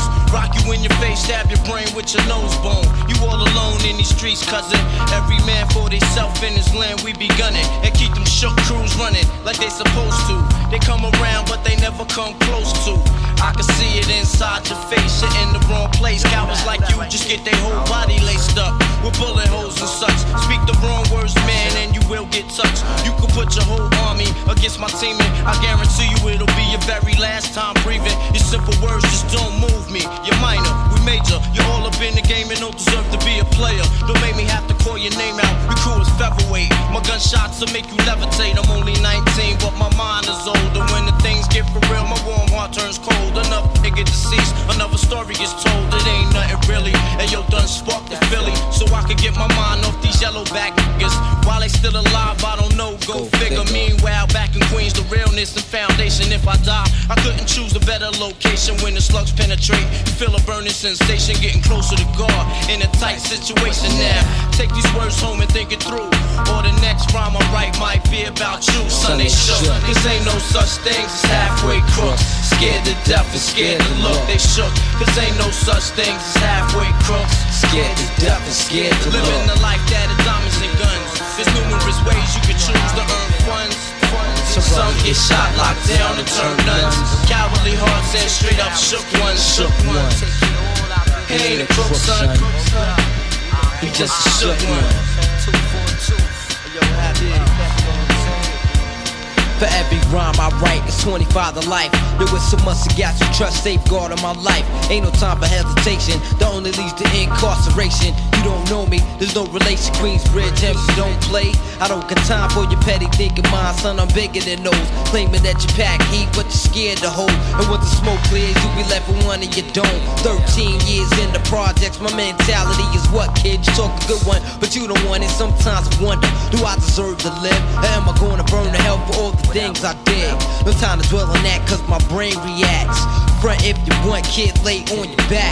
I don't fake jazz, kid, you know I bring it to your life. Stay in a child's place, kid, you out of line. Criminal minds thirsty for recognition. I'm sipping, E and J got my mind flipping. I'm bucking, digging my ways out of hope for hustling. Get that loot, kid, you know my function. Cause long as I'm alive, I'm a live illegal. And once I get on them, I put on all my peoples. React spit lyrics like Max, I hit your dome up. When I roll up the beat, go sleep because I'm free. Shook, this ain't no such thing halfway crooks. Scared to death and scared to look, they shook. This ain't no such thing as halfway crooks. Scared to death and scared to look, they shook. This ain't no such thing as halfway crooks. Scared to death and scared to look, they shook. This ain't no such thing as halfway crooks. Living the life that diamonds and guns. There's numerous ways you can choose to earn funds. Some get shot, locked down, and turn guns. Cowardly hearts and straight up shook ones, shook ones. He ain't a crook, son. He's just a shook one.